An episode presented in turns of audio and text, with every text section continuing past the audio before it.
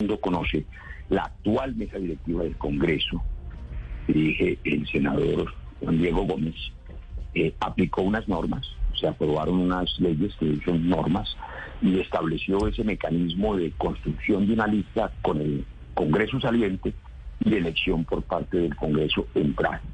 Estamos revisando los mecanismos jurídicos para saber si es posible, porque por supuesto antes del 20 de julio nosotros no tenemos ninguna potestad para incidir, pero estamos revisando las condiciones jurídicas que harán o no harán posible esa... ¿Usted, usted senador, es partidario de mantener, dejar la lista como está?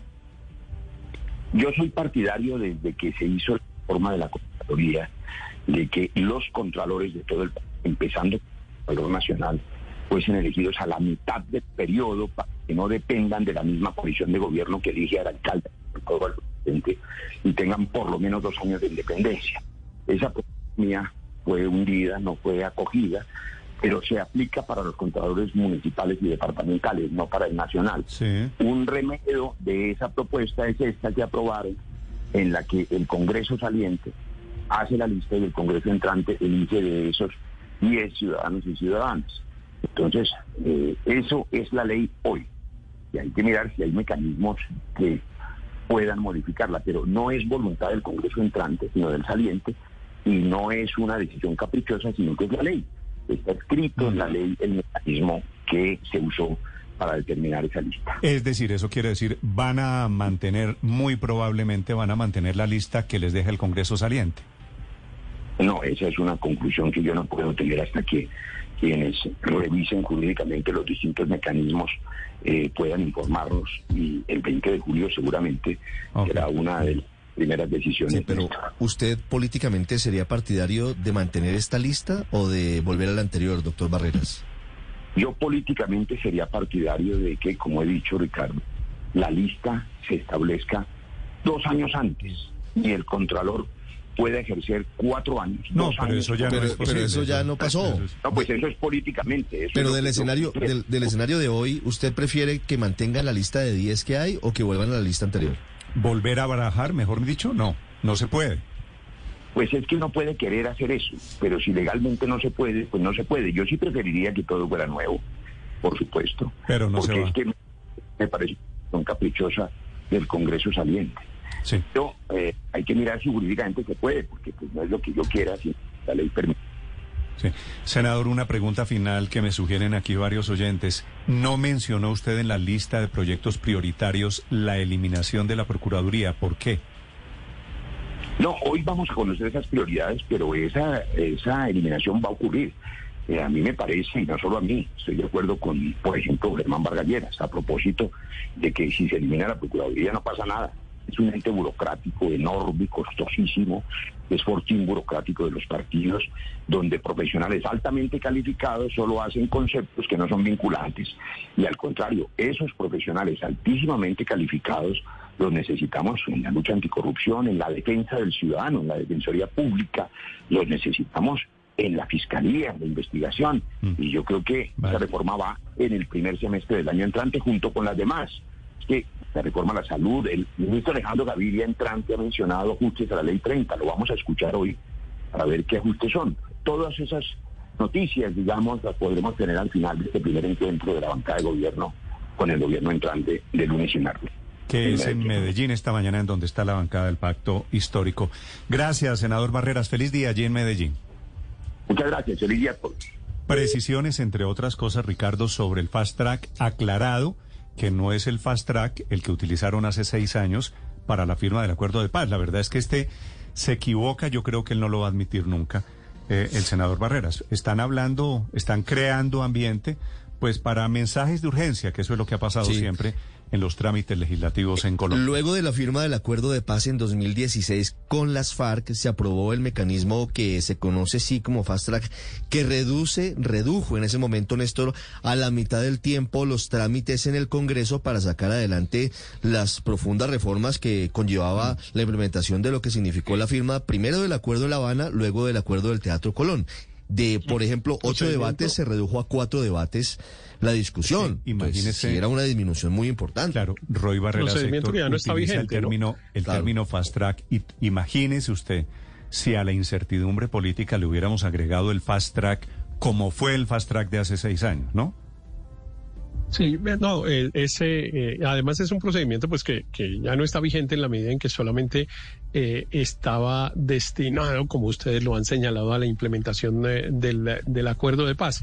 Eh, pues bueno, es, es buena la intención que señala el, el senador Barreras en el sentido de que el Congreso trabaje más, que trabaje más eh, en básicamente en términos de calendario, porque no solamente son los las mensajes de urgencia, que es un mecanismo más o menos usual en, en el trámite legislativo, prácticamente todos los gobiernos lo usan permanentemente en los proyectos que consideran más, más importantes, pero eh, el tema es del, del calendario, él dice vamos a utilizar, bueno, tiene que hacerlo a través de eh, convocatorias, sesiones extraordinarias por parte del gobierno en los primeros meses del año, pues ya de este no fue, pero del, del año del año próximo. Y además en la programación de las eh, sesiones del Congreso, que es cierto que prácticamente pues hoy por hoy pues eh, se programan solamente Sí, pero dos eso no días. es, Héctor, los pero días eso no es, miércoles y eso los no días es jueves. fast track. Es decir, que. No, que no, no, claro, no, no, eso no es fast track. Que a- Es que eso, a eh, yo creo que está mal, está mal comunicado, entre otras cosas, porque pareciera tener una intención que la mayoría de los colombianos seguramente apoyarían, que es que los congresistas trabajen más. Pero pareciera, por el, por la manera como se dijo y por utilizar la expresión fast track, que es limitar y disminuir el debate de los proyectos, lo cual, pues obviamente, si no resulta democrático. Hubiera sido Exacto. Hubiera sido pegarse un tiro en un pie, porque usted sabe las posibilidades de que cualquier control constitucional le apruebe un fast track para proyectos ordinarios, ¿no? Que, Claro, que es pero- lo que hacen todos los gobiernos comenzando. Además, una cosa es instar al Congreso a que trabaje más, que además siempre es el mensaje de los presidentes del Congreso cuando quieren mandar un, un- una- un mensaje de eficiencia. Y, de- y- y es importante decir que esto no es nuevo, decir que va a recortar vacaciones era ya una iniciativa parlamentaria del congresista Gabriel Santos que se hundió. Eh, Usted y- sabe quién la hundió, ¿no? Bueno, no sé, no, no lo recuerdo. Néstor. ¿Fue Roy. ¿Fue Roy? Ah, No, pues, bueno. pues, eh, Entonces, él, qué él se, él- paradoja. él se retiró de la discusión. Bueno, qué paradoja que sea Roy quien hundió la iniciativa de acortar las vacaciones que tenía Gabriel Santos, un representante del Centro Democrático, y que ahora nos quiera hacer enredar el mensaje con esto cuando lo que estaba insinuando era un atajo procedimental para evitar discusiones democráticas.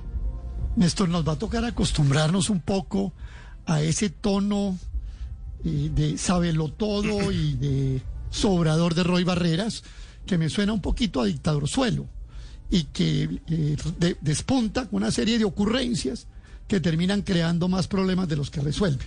Pero bueno, una vez Pero yo creo, de la forma- Aurelio, le soy sincero, una vez creo que el senador Roy Barreras, uno puede discrepar. Al final de cuentas, creo yo que se equivocó en la utilización del término fast track. Pero es un señor y un senador muy influyente y, ante todo, tan respetable como todos los congresistas en Colombia. Sí, sí, sí, sí, sí, por supuesto. Eh, a mí, perdóneme que no diga honorable, y eso yo, eso ya lo saqué yo de mi diccionario. Pero, pero, le- pero sí quiero ir a algo más, más de fondo, Néstor. Es que cuando estamos hablando de este tipo de ocurrencias, solamente pensamos en el recinto, solamente pensamos en los partidos. Y yo pregunto, ¿y la participación ciudadana en estos proyectos? ¿No era audiencias públicas para que los ciudadanos, los expertos y las otras personas puedan ir a opinar?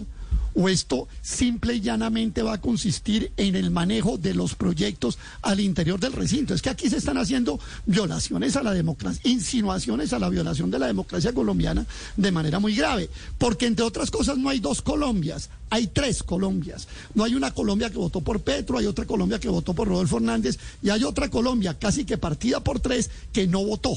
Y son ciudadanos colombianos que se ven afectados por estos proyectos. Luego aquí no solamente, Néstor, tenemos que vigilar para que los senadores opositores o los discrepantes en un momento dado tengan sino que socialización. Yo aquí invoco la participación ciudadana, las audiencias públicas. O sea, se eh, la, eh, la señora María Consuelo Araújo Araujo no puede ir al Congreso a opinar sobre el tema de la reforma a las relaciones eh, exteriores del país y a las políticas públicas en esa materia, porque estamos escorriendo para apurar y quitar el hambre y devolver la paz y acabar con el narcotráfico y todos esos íconos que se invocan para pasar por encima de la democracia participativa y de la democracia representativa.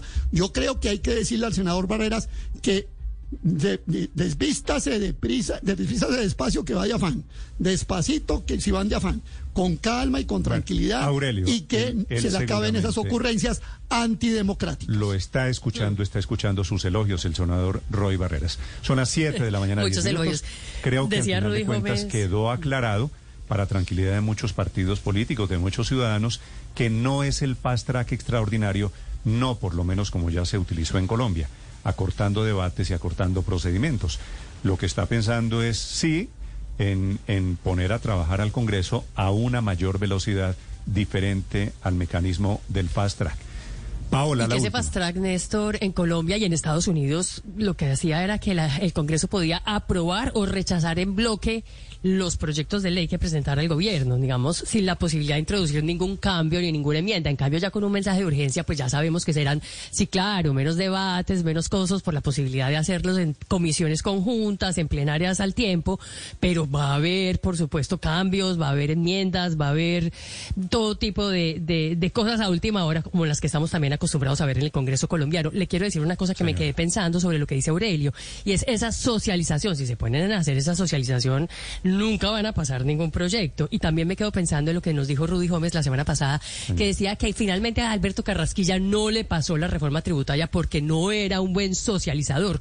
Usted ve en algunos de los ministros que han nombrado que tenga la capacidad y el carisma para ser un buen socializador, yo de momento no lo veo y tampoco lo veo en Ocampo, que sería el que primero pasaría una reforma como la tributaria por este Congreso, ya sea ya no con fast track, pero sería vía una, una un mensaje de urgencia y tampoco lo veo, de esto le digo concretamente viendo siendo muy socializador y siendo muy pedagógico e incluyendo grandes sectores de la población. Yo creo que ahí eso vamos a tenerlo que guardar en el tintero, tal vez para otra ocasión, para otros años, otros gobiernos, pero no, si se ponen eso se van a embolatar. A propósito de los nuevos ministros, le sugiero que esté muy pendiente de la cuenta de Twitter de la doctora Cecilia López, que es la nueva ministra de Agricultura, que está dedicada eh, pues al Twitter y escribe muchos tweets diarios.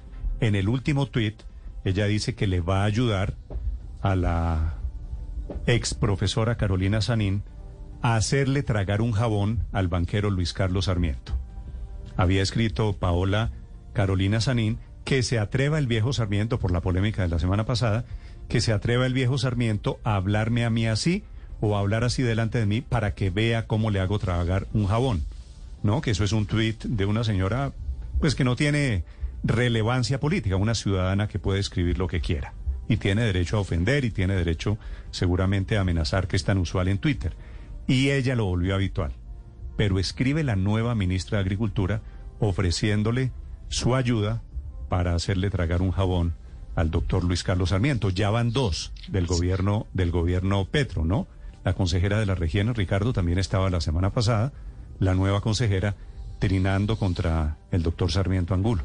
Pues eh, sí, eh, es que recuerde usted que el discurso del doctor Sarmiento, cuando entregaron las obras de la vía al llano en el sector de Chirajara, fue vehemente. Habló sobre expropiación, habló sobre lo que viene a futuro, habló sobre derechos adquiridos y seguramente ese discurso no cayó muy bien, aunque él luego emitió un comunicado explicando y diciendo que él no quiere pelear con el nuevo gobierno, que él simplemente, eh, por el contrario, lo que hace es eh, apoyar lo que ha planteado la ministra de Agricultura y el presidente electo Gustavo Petro sobre el tema del el uso de las tierras improductivas en el país. Sí, y él estaba hablando de la, de la ampliación de la carretera, ¿no? En realidad es, un, es, es una típica frase sacada de contexto como se utiliza ahora. Entonces le sacaron la expresión, aquí no va a venir cualquiera la doctora, a, expropiar. Héctor, la doctora Angélica Verbel y la ministra de Agricultura utilizando sus redes sociales en estos mensajes un poquito de no, es que una cosa es que en redes sociales saquen de contexto y los activistas hagan uso de ello y otra cosa es que funcionarios del gobierno entrante hagan uso de esos mismos insumos. Eso sí inquieta, eso sí llama la atención. El de la doctora Cecilia, yo te ayudo a hacerle tragar un jabón a Luis Carlos Sarmiento, parece un poquito extraño, por lo menos si es. Siete de la mañana, 14 minutos, los acompañamos desde Blue Radio. ¿Me iba a decir Héctor? Sí, yo le iba a decir que no puede, que no puede quedar en el ambiente que, que ahora nos parezca mal que, el, mal que el Congreso trabaje más, ¿no? Eh, porque eso lo venimos reclamando a los colombianos permanentemente. Solo que como ahora le di, lo hizo, lo dijo Roy, entonces a Aurelio le parece mal. Eh, y eso pues no, no me parece, no me parece que sea coherente ni consistente con el reclamo ciudadano de un Congreso efectivamente trabajando cuatro o cinco días a la semana y trabajando más trabajando más meses y trabajando más meses al año. ¿Quiere usted aclararle a Héctor, por favor, qué fue lo que usted dijo? a mí no me vaya a endilgar, Héctor, el cuento de que yo estoy por la pereza del Senado. Por está el defendiendo los vagos, es lo, que le está diciendo él. Lo que, lo que yo estoy diciendo es que si van a correr tanto, entonces, ¿dónde va a quedar la participación ciudadana y las audiencias públicas? O sea que lo que estoy diciendo, Héctor, es que si van a trabajar cuatro días, pues que le metan el quinto día a las audiencias. Héctor trata de manipular un poco, pero bueno, Néstor, digamos de alguna manera, esto para terminar, es que no es realmente el llamado fast track un nombre elegantoso que le quieren dar al pupitrazo o a ferrocarrilear, que es lo que han hecho siempre. Y yo creo que oponerse a ese tipo de cosas no quiere decir que esté defendiendo la vagancia. Me parece que Héctor coge un atajo que trata de macular y de manchar mi posición, pero, realmente pues creo que es totalmente que apenas es lunes, calmado. algo, positivo del gobierno electo del presidente Petro es que les activó a muchos congresistas el chip de trabajar. Les dio el afán de correr y de descansar menos y Sí, pero sin atropellar la democracia, porque no por mucho madrugar amanece más temprano. No por mucho madrugar 7 de la mañana, 16 minutos en Blue Radio.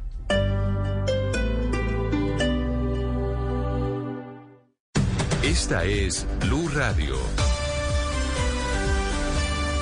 Sintonice Blue Radio en 89.9 FM y grábelo desde ya en su memoria y en la memoria de su radio. Blue Radio, la alternativa. If you're like most people, you like your money.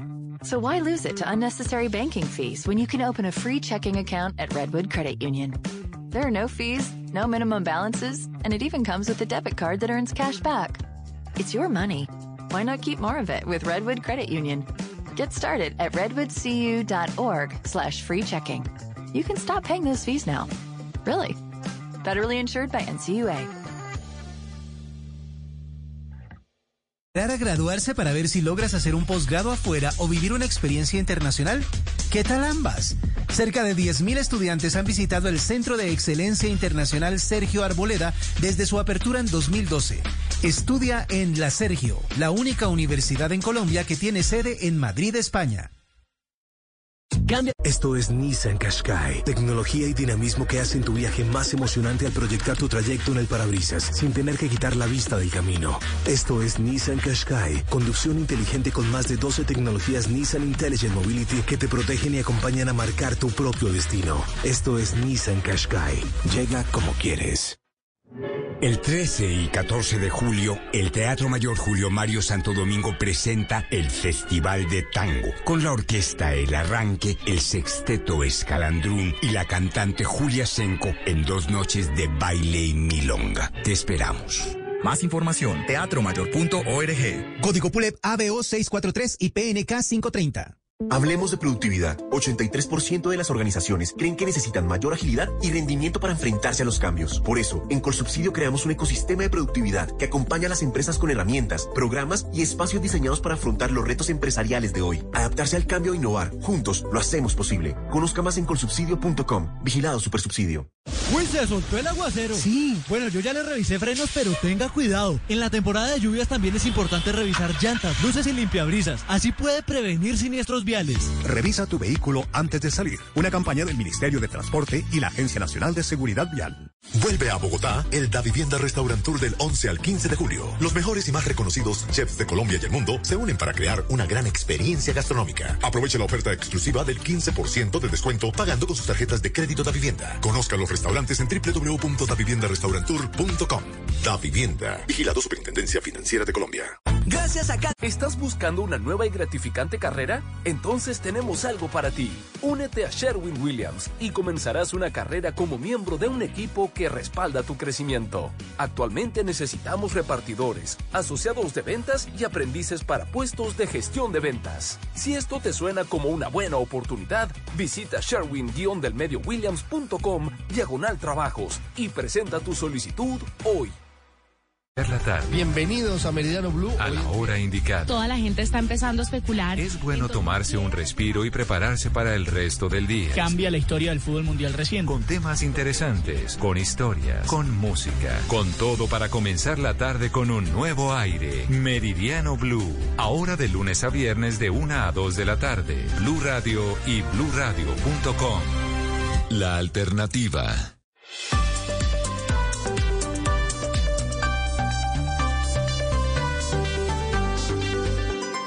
Estás escuchando Blue Radio y bluradio.com. Es gigante el trancón esta mañana en la salida hacia el llano, la carretera que va de Bogotá a Villavicencio. El trancón es gigante y está paralizado el tráfico allí con buses, con camiones y con vehículos particulares que intentan llegar a Villavicencio. Estos son, por supuesto, a este lado de la vía. En el lugar se encuentra por la avenida Boyacá está la salida por Usme. Felipe García. Sí, señor Néstor, cientos de vehículos, principalmente camiones de alimentos, están represados a esta hora aquí en el sector de Lubal por la salida de Bogotá vía Villavicencio, precisamente por el cierre total de esta vía desde anoche por cuenta de fuertes aguaceros que generaron varios deslizamientos y derrumbes. Los conductores de estos vehículos aprovechan incluso para dormir porque no se mueve, Néstor, ni un centímetro del trancón por cuenta de este cierre totalmente paralizada la movilidad a esta hora. Precisamente vamos a hablar con los conductores. Buenos días, bienvenido a Blue Radio. Eh, ¿Desde qué hora está? 4 de la mañana, buenos días. ¿Y qué les han dicho acá las autoridades? No, que hasta que no destapen abajo, eh, porque hubo tres derrumbes, entonces que está tapada la vía. ¿Usted qué trae en su camión? Yo llevo tubería. Vale, muchas gracias. Buenos días, bienvenido a Blue Radio. ¿Desde qué hora está usted aquí atascado? ¿Tres de la mañana? ¿Qué le han dicho las autoridades? ¿No ha venido nadie a decirnos nada? ¿Ha aprovechado de pronto para echarse un sueñito? Ah, eso sí toca, porque ¿qué más hacemos? Buenos días, usted me contaba que trae un trasteo y que de pronto le va a tocar devolverse. Sí, señor, no, pues el problema es que el muchacho no, no nos puede llevar el trasteo y pues hay que conseguirnos un otro camión, si no, pues devolvernos. O sea, si no hay transbordo, entonces le toca dejar el trasteo aquí en la vía o qué? Sí, pues tocará, porque como vamos Felipe, lo perdí, es Felipe García reportando desde la salida. Esta es por la avenida Boyacá.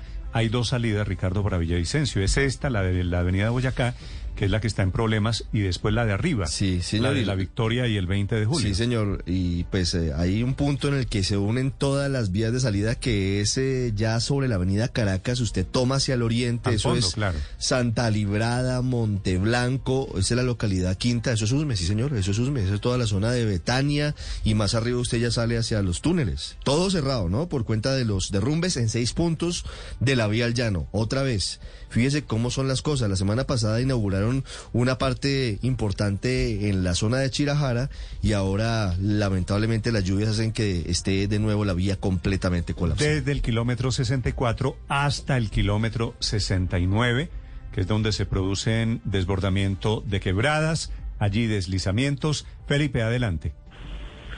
Sí, señor Néstor, precisamente le estaba comentando que no se mueve ni un centímetro acá en Trancón y estábamos hablando con los conductores. Me mencionaba uno incluso que trae un trasteo hacia Villavicencio, pero que incluso lo tiene que dejar eh, en la vía, hacia un lado de la vía del trasteo, porque el camión que lo estaba llevando no lo puede traer. Buenos días, bienvenido a Blue Radio. Entonces, ¿cuál es, va a ser la solución suya? No, pues conseguirnos otro camión y si no, pues ve a ver qué, qué se puede hacer. Devolvernos, yo creo.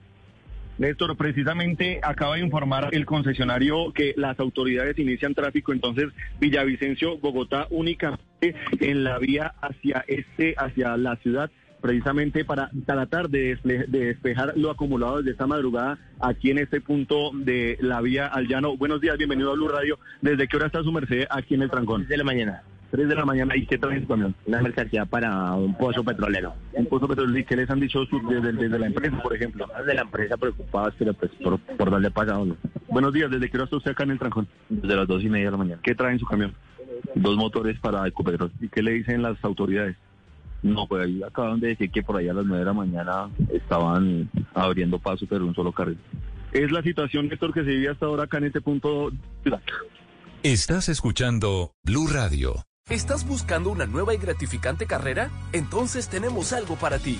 Únete a Sherwin Williams y comenzarás una carrera como miembro de un equipo que respalda tu crecimiento. Actualmente necesitamos repartidores, asociados de ventas y aprendices para puestos de gestión de ventas. Si esto te suena como una buena oportunidad, visita sherwin-williams.com diagonal trabajos y presenta tu solicitud hoy.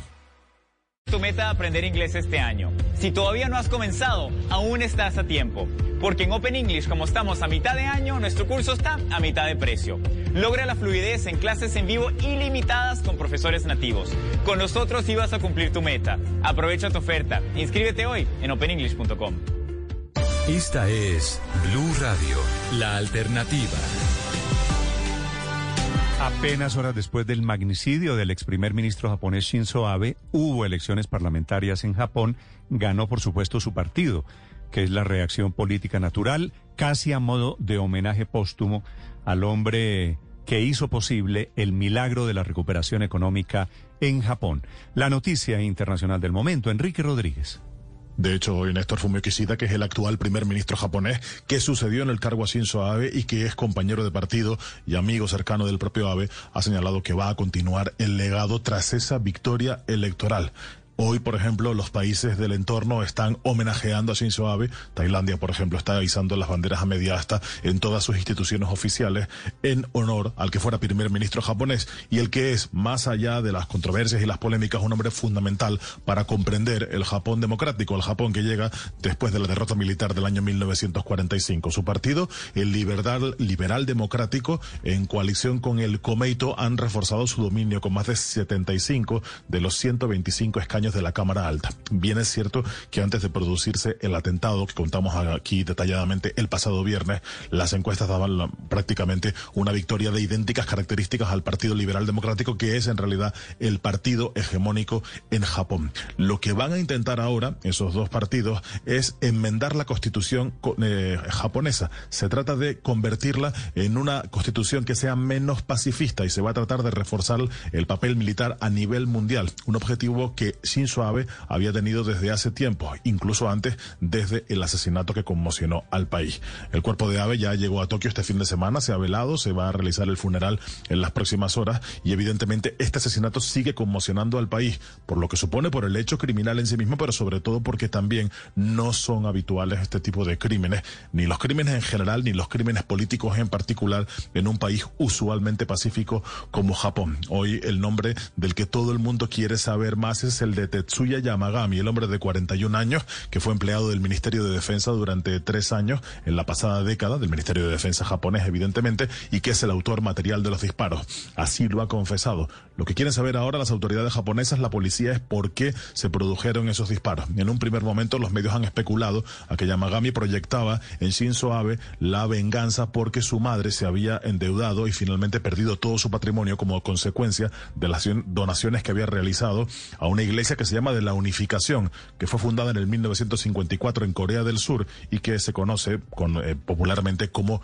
la secta Moon. La madre de ese hombre, como digo, habría eh, entregado parte de su patrimonio y se había quedado arruinada. Y los medios nipones lo que están eh, sospechando es que el asesinato o que el móvil del asesinato podría ser ese. En cualquier caso, las investigaciones continúan y el país sigue absolutamente conmocionado por lo que pueda pasar. ¿Cuál será el legado de Shinzo Abe? Que fue un hombre polémico, pero también fue un hombre que tuvo una importancia capital en el desarrollo económico de Japón y en sacar a ese país de la recesión. Fue el, el hombre que llegó más joven al poder en el país y el que más tiempo estuvo. Y se tuvo que retirar no por voluntad propia, sino por motivos de salud. Hace dos años sufría una colitis ulcerosa crónica que le impedía realizar su trabajo. Sin embargo, era un hombre enormemente influyente en el país. De hecho, lo que estaba haciendo el pasado viernes era un acto de campaña electoral en plena calle, con muy poca protección policial. Y esa, evidentemente, es la otra derivada de esta enorme noticia. Es si era suficiente el dispositivo policial que acompañaba a Shinzo Abe. Todo parece indicar que no, puesto que esta persona logró disparar dos veces, aunque solo uno de los disparos que hizo con un arma artesanal impactó y finalmente mató a Shinzo Abe, Néstor. Esta es Blue Radio, la alternativa.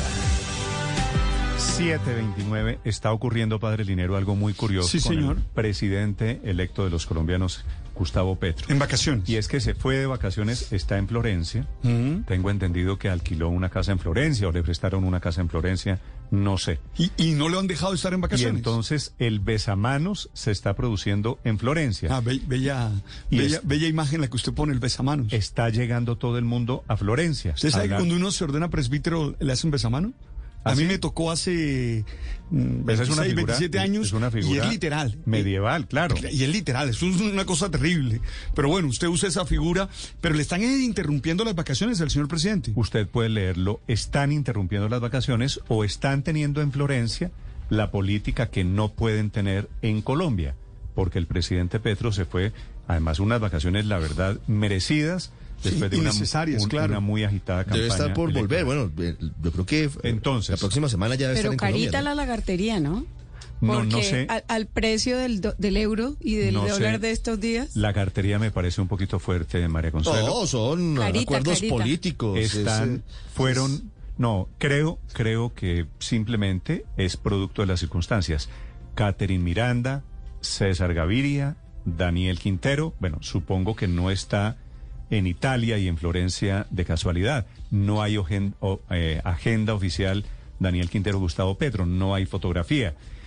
Eh, iba el Partido Conservador también a verlo, están esperando que el doctor Petro les dé cita. Y estuvo el presidente del Partido Verde, el doctor Carlos Ramón González, hablando de política y hablando de la agenda legislativa, de los proyectos que vienen. Así que los temas no son, por otro lado, menores, no es un tema de forma. Doctor González del Partido Verde, buenos días.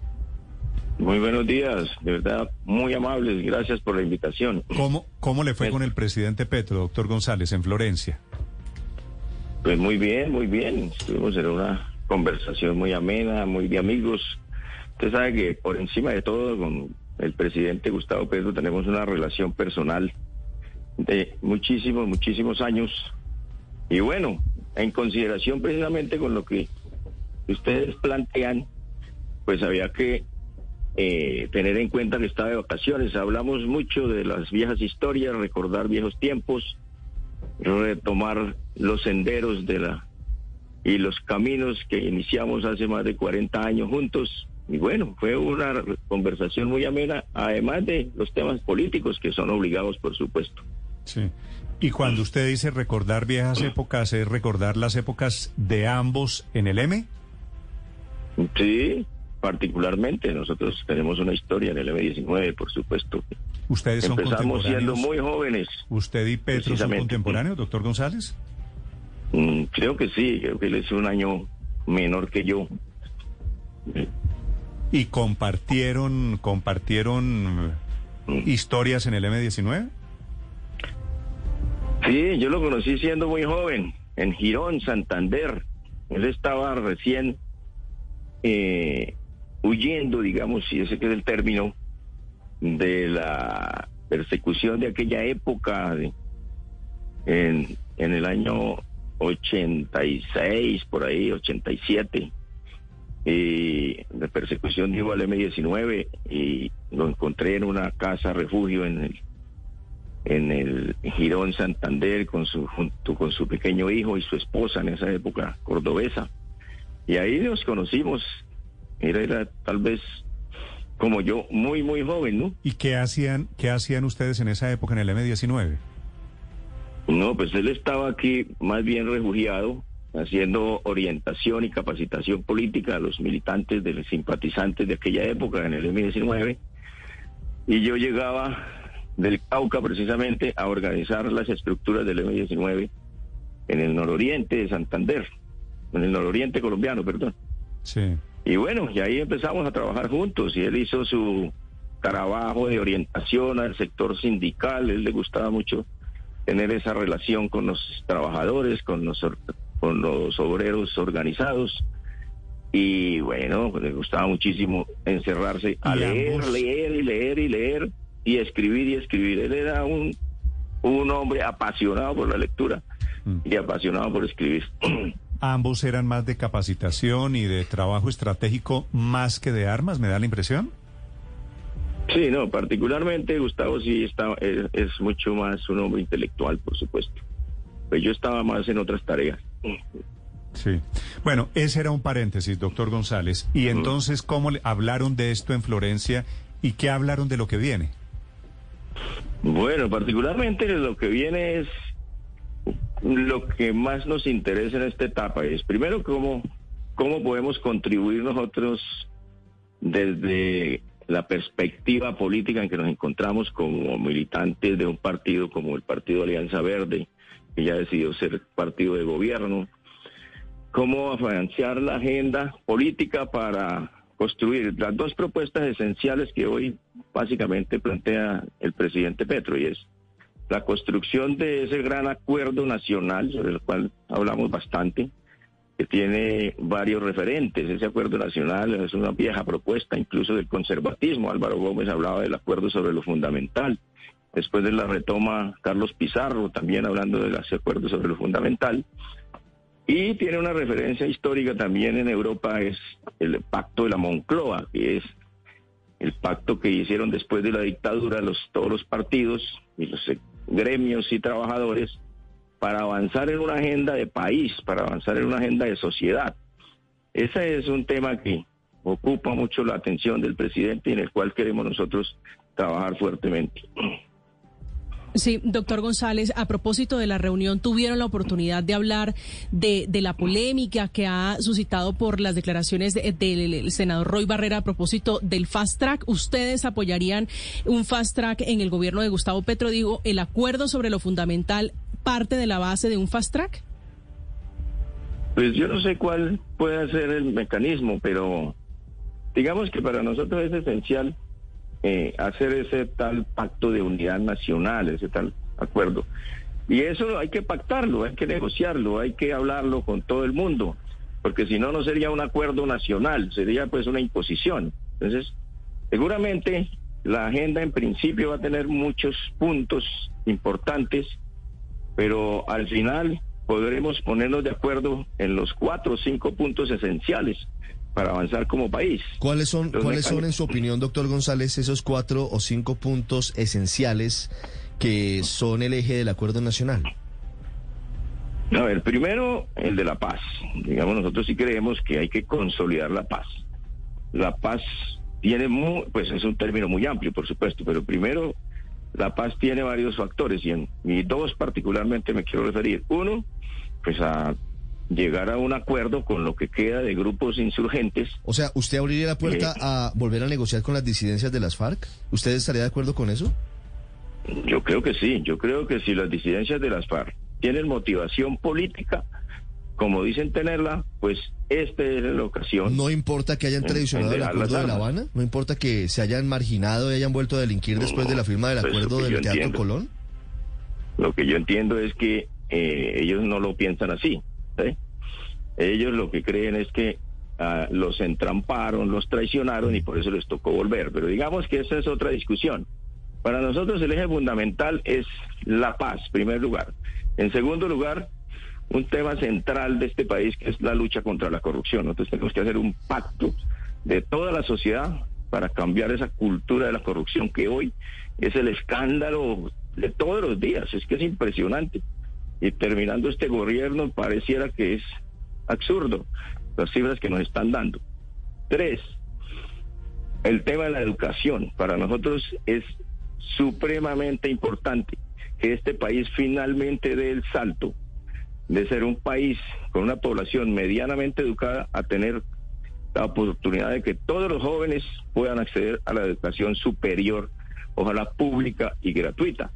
Ese es, ese es un salto que como sociedad estamos debiéndonos hace más de 40 años y por supuesto tiene que ser motivo de esa referendación nacional. Yo creo que, digamos, ahí hay tres temas y el otro tema sobre el cual tenemos que hacer un gran acuerdo es el tema de una tributación justa. Y la tributación justa, sin más vericuetos, es lo que hacen todos los países del mundo. Los que más ganan, más pagan, los que más tienen, más pagan, los que menos tienen, menos pagan. Así de sencillo. Y de, sobre ese eje fundamental, avanzar. Y hay un tema esencial y es que, que también le preocupa a los empresarios y creo que hay que dejarlo claro y pactado. Nosotros no estamos aquí eh, buscando una sociedad eh, que no sea distinta a la libre mercado. a la del desarrollo de un capitalismo real en Colombia que nos permita crecer como sociedad, crecer como economía y dar el salto de verdad a una sociedad rica o medianamente rica que permita generar bienestar para todos. El doctor Carlos Ramón González es el presidente del Partido Verde, hablando de su reunión con el presidente electo Gustavo Petro. Gracias por estos minutos y feliz día, doctor González. Muchas gracias, Néstor. Muy amable. Gracias por la invitación. Estás escuchando Blue Radio. No te pierdas los especiales increíbles de Black Friday de julio en Macy's, como un 50% menos en vestidos de diseñador para cualquier ocasión. Y completa el look con un 30-50% menos en zapatos y sandalias de verano. Y un 40-60% en aparatos y artículos para cocinar de Martha Stewart Collection. O ahorra un 25% extra con tu cupón o tarjeta Macy's. Además, descarga la app de Macy's para recibir aún más ofertas increíbles. Ahorros sobre precios en oferta y liquidación, aplican excepciones. ¿Estás buscando una nueva y gratificante carrera? Entonces tenemos algo para ti. Únete a Sherwin Williams y comenzarás una carrera como miembro de un equipo que respalda tu crecimiento. Actualmente necesitamos repartidores, asociados de ventas y aprendices para puestos de gestión de ventas. Si esto te suena como una buena oportunidad, visita sherwin-williams.com diagonal trabajos y presenta tu solicitud hoy del día que esta mañana está relacionada con los problemas en la vía al llano. El director de Coviandina, que es la concesión que opera esa vía al llano, es el doctor Fernando Castillo. Doctor Castillo, buenos días. Buenos días, Néstor, para usted, la mesa de trabajo y los oyentes. ¿Qué está pasando, doctor Castillo, nuevamente esta mañana en la vía al llano? Bueno, durante todo el día de ayer y, parte de la noche pues se presentaron lluvias intensas en la zona, especialmente entre el kilómetro 53 y el kilómetro 66, eh, lo que generó pues el desbordamiento de algunas quebradas y eso generó material de arrastre que tiene afectados algunos sectores de la carretera. En este momento, bueno, y se presentaron también caída de, algunos árboles en algunos sectores. Tenemos afectaciones en este momento en el kilómetro 53 más 500 en el kilómetro 55 más 500 antes del ingreso a los túneles de Quebrada Blanca, en el kilómetro 57 una intersección que se llama Mesa Grande que colinda con el municipio de Guayabetán antes del kilómetro 58. Eh, también tenemos en el kilómetro 66 más 600 eh, afectación. Ya dimos paso, estamos eh, evacuando los vehículos que están represados en el municipio de Guayabetán en el sentido Villavicencio-Bogotá Hace unos minutos ya logramos eh, el despegue de la, de la calzada existente y estamos iniciando los procesos de evacuación. Pero eh, necesitamos seguir trabajando porque pues, sigue eh, habiendo aporte de agua y de, material de arrastre en, en, algunos sectores, pero ya tenemos material, maquinaria. Doctor Castillo, material de arrastre básicamente son derrumbes, ¿no? El material de arrastre es material fino, o sea, barro, eh, no es no es piedra, es, es material que, que, proviene precisamente de las quebradas. Y esto mismo que ha pasado en algún momento con el, con la quebrada esta que cae a la altura del kilómetro 46 más más 600, que, que es producto del material sobre el cauce de la quebrada. Doctor, Eso es lo que... Doctor Castillo, la si la semana pasada, apenas el jueves, viernes, estábamos viendo la inauguración de puentes que quedaron muy bien, muy bonitos, ¿cómo es posible que tres o cuatro días después nuevamente la vía cerrada por unos deslizamientos de tierra, por lodo y por material de arrastre. Lo que pasa, lo que pasa, Néstor, es que el terreno, eh, digamos, soporta un, eh, digamos, unas condiciones de aporte de agua, pero es que la lluvia que se ha generado en la zona eh, ha sido bastante intensa, no solamente el día de ayer, sino lleva prácticamente más de 15 días con lluvias permanentes sobre la carretera.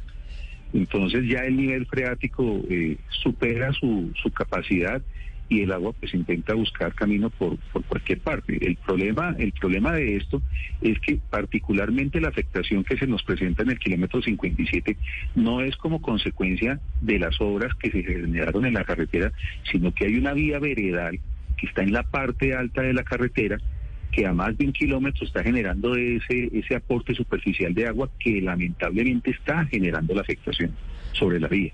Entonces el problema no son las obras hidráulicas sobre la carretera, sino eh, el aporte que tuvo ese material de arrastre a través de una vía veredal que terminó desembocando sobre el, sobre el corredor principal. Doctor Castillo, ¿y tienen ustedes alguna fecha estimada para la apertura de la, de la vía? Eh, mire, eh, nosotros estamos ya con recursos eh, dispuestos en los distintos puntos. Nuestro principal interés en este momento es evacuar eh, por seguridad de los usuarios lo que está represado. Mientras las condiciones climáticas sigan siendo favorables, nosotros confiamos que en el transcurso del día podemos ir normalizando ya la, la operación de la carretera. Lo vamos a ir haciendo en forma progresiva, es decir, como lo hemos hecho cuando hemos tenido otras situaciones similares, iniciamos evacuando lo que está eh, en el sitio. Si las condiciones mejoran y logramos despejar, iremos soltando los dos peajes, el de Naranjal y el de Pipiral, y en la medida en que ya ese tráfico empiece a circular sin mayor inconveniente, empezaremos a soltar en el kilómetro cero, que es donde está en este momento, digamos, el cierre principal en el sentido Bogotá-Villavicencio, y en el kilómetro 82 más 600, que es antes del ingreso de los nuevos túneles para la parte de Villavicencio. Pero estamos haciendo todos los esfuerzos para que sea hoy mismo el restablecimiento de la, de, de la operación, obviamente esperando que, que el clima también no sea favorable. Sí, doctor Castillo, usted dice que el material proviene de una vía veredal que está en la parte alta del kilómetro 56, 57. Pero más allá de eso, ¿por qué no ha sido posible estabilizar plenamente la vía? ¿Por qué en otras partes del mundo llueve, porque en todo el mundo llueve, y no se presentan este tipo de situaciones? Eh, Es muy extraño que en otro lugar del mundo, doctor Castillo, por cuenta de las lluvias, termine incomunicada una región del país durante horas o días incluso.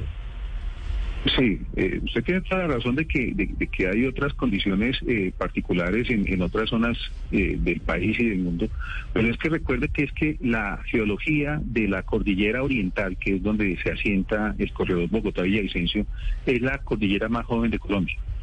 Entonces, nosotros no podemos, digamos, realizar una comparación muy superficial de las condiciones de un terreno y otro, cuando en otros lugares del mundo, pues, eh, y estamos hablando particularmente de- en Europa, las condiciones geomorfológicas de la zona son totalmente distintas a las colombianas. Si ustedes miran, y es, es el ejemplo que siempre le ponemos a todos los medios de comunicación cuando se hacen visitas técnicas en la zona, precisamente en estos eventos, las mismas situaciones que se presentan sobre el talud donde se asienta la carretera, la miran al otro lado del río Negro, son exactamente las mismas condiciones y allá no se ha tocado absolutamente nada de por vías ni, ni, ni por ningún tipo de infraestructura y los derrumbes se presentan de forma natural. Entonces es la geomorfología la que realmente aquí eh, tiene una eh, componente adicional que puede estar generando afectaciones y como lo decimos, pues el terreno se satura, digamos tiene una capacidad de absorción de agua y en el momento ya cuando no soporta esa, esa capacidad, pues el agua busca por dónde salir y es donde empieza a generar, digamos, afectaciones en, en nacederos que finalmente pues se encuentran en zonas de alta pendiente y eso genera pues arrastre de material y, y pérdida de cobertura eh, de- vegetal, que es lo que finalmente se logra depositar en algunos sitios. Pero el concesionario donde ha tenido los sitios críticos que, que han sido tan populares en, en- medios de comunicación, ha ido atendiendo y ha ido solucionando, digamos, esas situaciones de común acuerdo con la Agencia Nacional de Infraestructura.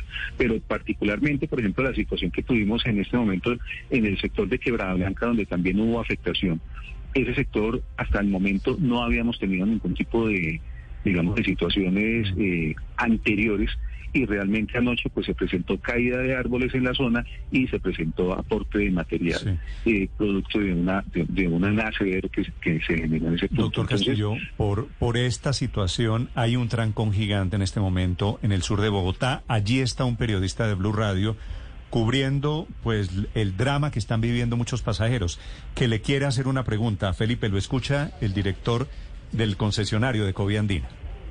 Gracias, Néstor. Doctor Castillo, muchos conductores aquí nos dicen que tienen alimentos y cosas que se pueden dañar por la espera. Lo que necesitan saber es una hora puntual para ver si toman la decisión de devolverse o no. Y una segunda, ¿por qué no habilitan así sea un carril intermitente de la vía que viene hacia Bogotá para que ellos precisamente también puedan pasar, así sea de a poquitos? Dicen incluso que ya les están dando vía a los de Villavicencio es acá, pero nada que les ayudan a ellos. Bueno, lo que primero hay que aclarar es que no estamos dando tráfico Villavicencio-Bogotá. Estamos despejando en el kilómetro 57 los vehículos que quedaron represados.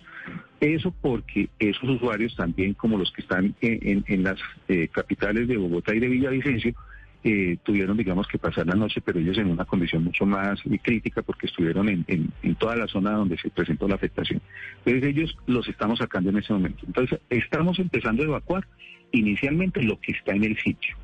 En la medida en que ya eh, logremos despejar esa zona y veamos que podemos ya continuar liberando el tráfico en los otros sectores, lo vamos haciendo también, como dicen los oyentes, por pasos alternos. Ya eh, tenemos varios sitios de control. Tenemos el peaje de Naranjal, o sea, en el sentido Bogotá-Villavicencio tenemos controles. En el peaje de Naranjal, en el kilómetro 35 y de ahí para arriba ya en el kilómetro cero. Entonces se despejará inicialmente lo del peaje de Naranjal, continuaremos con el kilómetro 35 y una vez liberado lo del kilómetro 35 empezaremos a, a soltea- eh, soltar oleadas en el kilómetro cero hasta empezar a normalizar.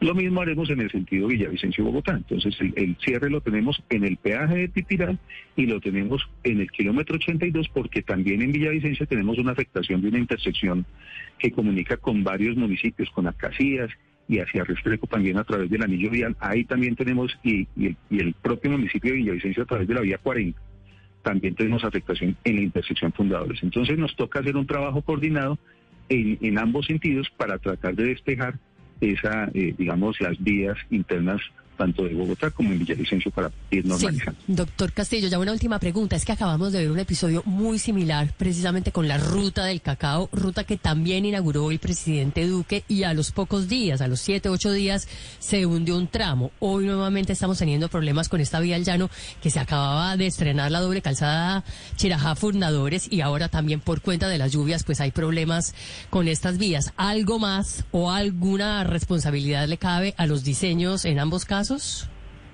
No, en, el caso particular de la vía Bogotá-Villavicencio, ninguna de las obras construidas está afectada. Eso sí, nosotros hacemos claridad de que la carretera en ese momento, en su integralidad, está totalmente, digamos, funcional. No se han afectado ninguna de las obras. Aquí lo que estamos haciendo es un proceso de limpieza de un material que cayó sobre la carretera.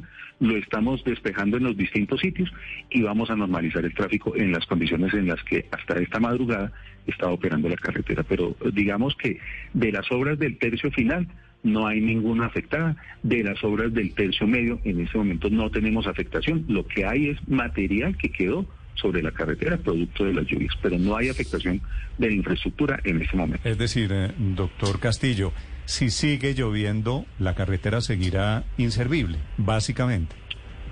No, eh, hay que hacer hay que hacer claridad. Las obras que se están entregando eh, tienen una particularidad y digamos, pues aquí eh, eh, lo importante es tratar de garantizar. Las carreteras no son invulnerables. Las carreteras tienen vulnerabilidades, tienen se han hecho estudios de vulnerabilidad de la carretera que lo tiene pleno conocimiento la Agencia Nacional de Infraestructura de algunos sectores que se han ido atendiendo y precisamente la la entidad contratante ha asignado recursos para la atención de esos sectores críticos y eso es lo que se ha venido atendiendo y en los sectores críticos que se ha atendido se ha mitigado la problemática. Pero la problemática no se elimina porque el problema es de geología. Entonces, son aportes, eh, digamos, es un comportamiento general del terreno que desafortunadamente eh, termina desembocando sobre la carretera, pero se mitigan los, las afectaciones. Entonces, ustedes recuerdan que aquí los cierres eran de días en algunos casos. En ese momento no estamos hablando de días, estamos hablando de horas. Estamos, eh, digamos, las mejoras que se han hecho a nivel de infraestructura. ¿Cómo que no estamos hablando eh, de vías? ¿Qué quiere decir que no estamos hablando? De días. Ah, de días. O sea, ya la, la afectación no es de días, sino la afectación es de horas. Pero no era de días, era, era de meses, ¿no? No, Eso no era de También, días. pues, porque el kilómetro 58, pues digamos, tuvo un aporte grande, pero ya el kilómetro 58 tiene un manejo que se ha venido dando y por fortuna, con todos los trabajos que se hicieron en el kilómetro 58, tenemos, digamos, la, la tranquilidad que en este momento el material que cayó producto de la lluvia quedó detrás del tablero. Castillo, ¿por qué usted dice que es un asunto de geología? ¿Cómo hace una carretera en Suiza, por ejemplo, o en los Alpes italianos para aguantar tormentas de nieve y estas carreteras nuestras no aguantan unos aguaceros? Volvemos, volvemos a hacer claridad en el sentido de que la geología es la que gobierna, digamos, este tipo de cosas. Allá eh, las características de- del terreno permiten incluso, eh, digamos, eh, hacer eh, túneles con roca expuesta, que es algo, digamos, parecido a lo que se hizo en algún momento con los túneles de Quebrada Blanca. Allá la, geología es totalmente distinta.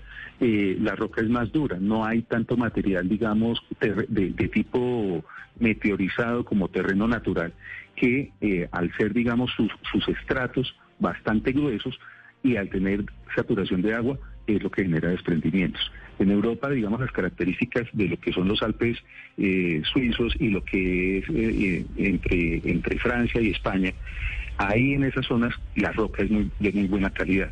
Entonces, digamos que si bien es cierto, se presenta eh, un desconfinamiento de la cobertura vegetal en la parte superior, no hay tanta afectación en periodos de lluvia y las lluvias que se presentan en Europa, a pesar de que hay nieve, allá digamos hay otro tipo de comportamiento y es que la nieve se concentra en ciertos sitios específicos y lo que se hacen son túneles falsos donde eh, la, la nieve pasa por encima del túnel falso y desemboca digamos en otro punto y la carretera no se ve afectada.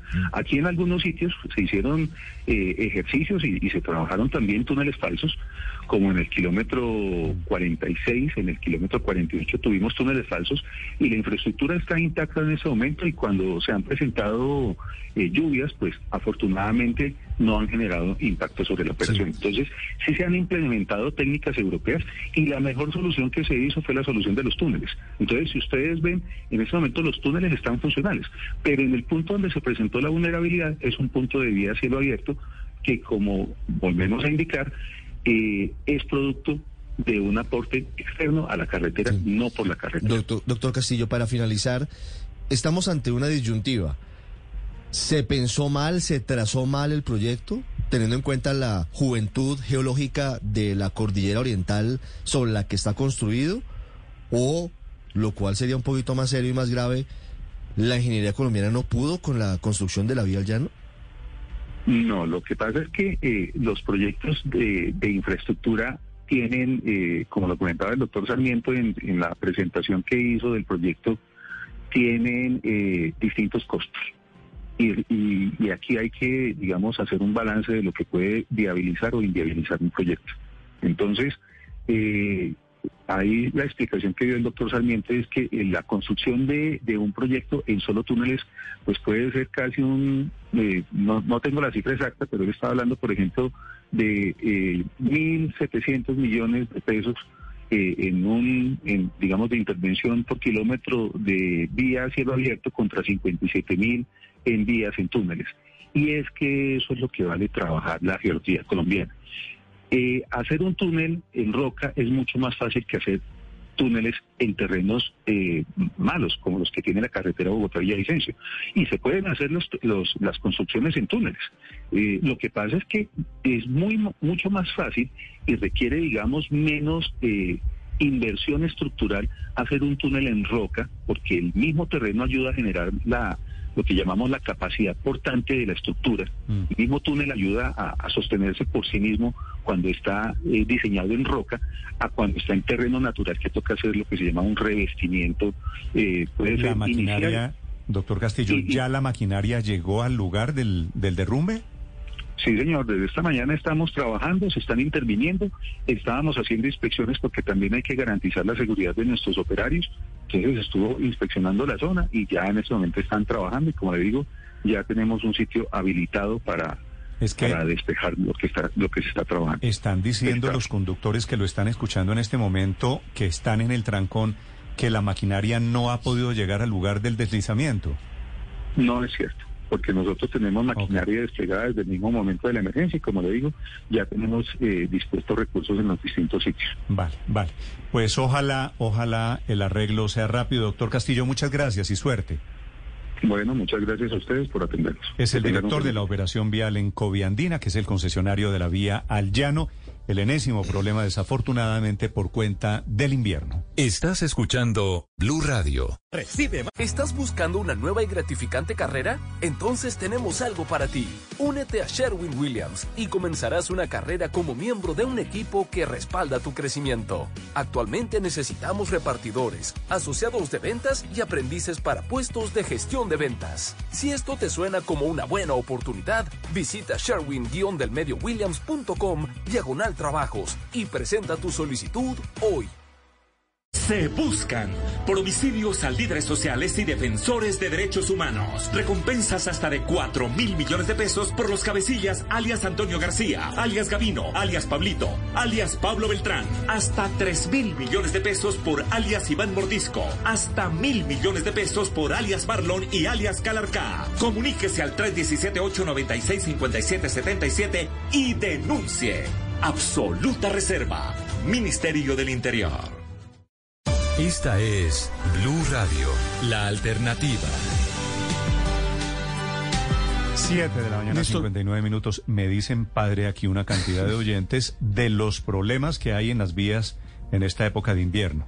Lo único es que toca tener paciencia porque qué más. Sí, no, y ponerse a rezar de que no llueva, porque después Rece, de, padre. sí, después de, lo- de lo, de lo escuchado queda claro que, que no se puede hacer nada. Es decir, palabras más, palabras menos, los que nos dijeron es no se puede hacer nada contra la naturaleza. Ahí entonces yo prometo rezar para que no llueva y se solucione el problema, porque qué más. Es que las carreteras en la geología española, dijo él, tienen rocas de buena calidad. Las nuestras parece que son, que son de mala calidad. Ocho en punto, hay una noticia urgente, mucha atención. La Fiscalía acaba de presentar acusación contra Juan Carlos Montes. Este es el señor que le entregaba las bolsas llenas de dinero a Gustavo Petro en los famosos videos de hace cuatro años. Eduardo Hernández. Hola Néstor, ¿qué tal? Muy buenos días. Hay que aclarar que evidentemente esta acusación formal no tiene nada que ver con los petrovideos, ese es un dato más para el contexto. Lo están acusando por un contrato en el que en el cual no hubo cumplimiento de requisitos legales cuando este hombre fue subdirector director técnico del IDRD durante la alcaldía de Gustavo Petro. Fue un contrato de 19 mil millones de pesos para la construcción del Parque El Porvenir en Bosa. La participación de Montes, según dice la Fiscalía, se habría dado en la, etapa precontractual, favoreciendo a un contratista específico para que no solamente realizara las obras, sino también el proceso de interventoría. Lo que explica el fiscal del caso es que básicamente se acudió a un convenio interadministrativo para evadir el tema de la licitación y poder contratar de manera directa. Escuche lo que planteó el fiscal del caso.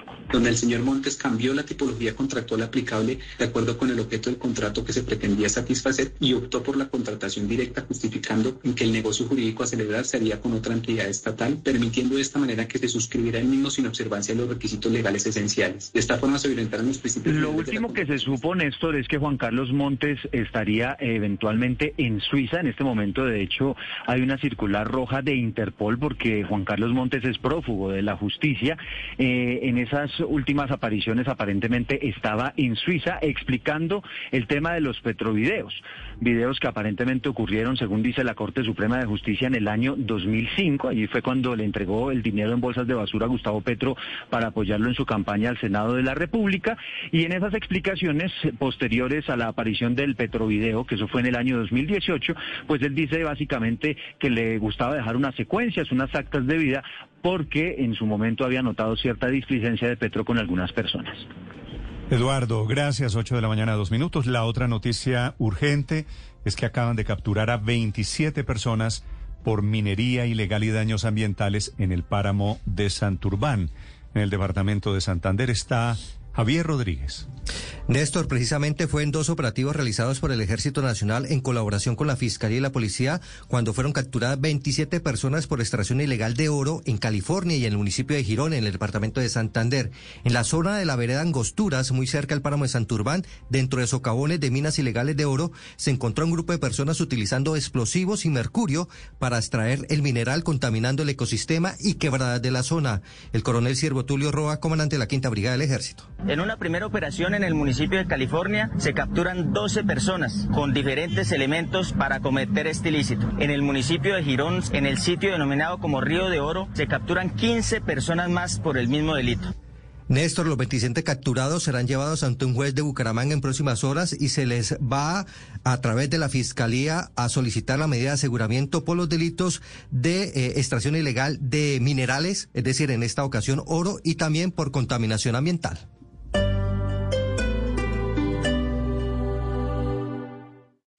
Esta es Blue Radio. Sintonice Blue Radio en 89.9 FM y grábelo desde ya en su memoria y en la memoria de su radio. Blue Radio, la alternativa. Llegó. No te pierdas los especiales increíbles de Black Friday de julio en Macy's, como un 50% menos en vestidos de diseñador para cualquier ocasión. Y completa el look con un 30-50% menos en zapatos y sandalias de verano.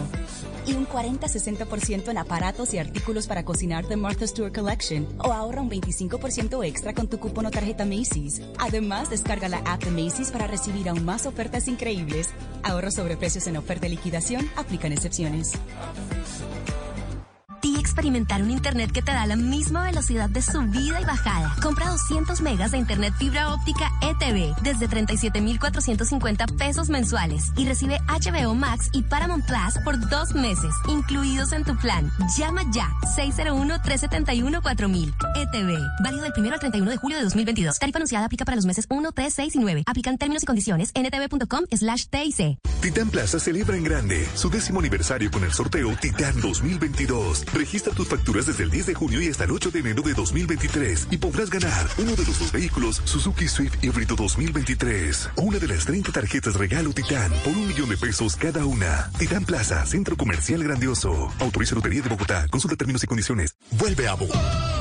Hay experiencias únicas e inigualables, momentos tan asombrosos que te llenan el pecho de emoción, lugares que se quedan en tu memoria para siempre y que empiezas a llevar en el corazón. Movistar Arena. Conectamos contigo. Construimos tus mejores momentos.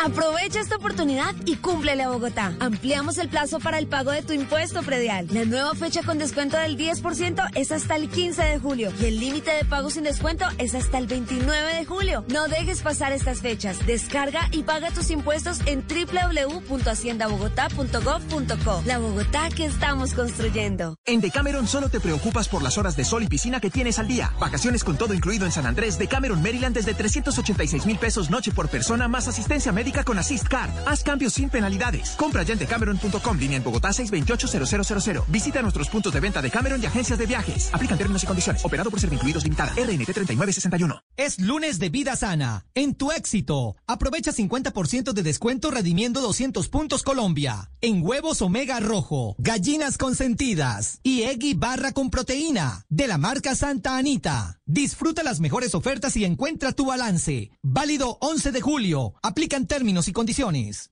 Uy, se soltó el aguacero. Sí, bueno, yo ya le revisé frenos, pero tenga cuidado. En la temporada de lluvias también es importante revisar llantas, luces y limpiabrisas. Así puede prevenir siniestros viales. Revisa tu vehículo antes de salir. Una campaña del Ministerio de Transporte y la Agencia Nacional de Seguridad Vial. En Exposible con Subsidio, creemos que el mundo se transforma con las ideas que se hacen realidad. Este año regresa nuestro reconocimiento, donde visibilizamos los proyectos sostenibles de las empresas que impactan positivamente al país. Postula un proyecto de tu empresa en www.exposible.com. Inscríbete hasta el 21 de julio. Con subsidio, con todo lo que te mereces. Vigilado Super Subsidio.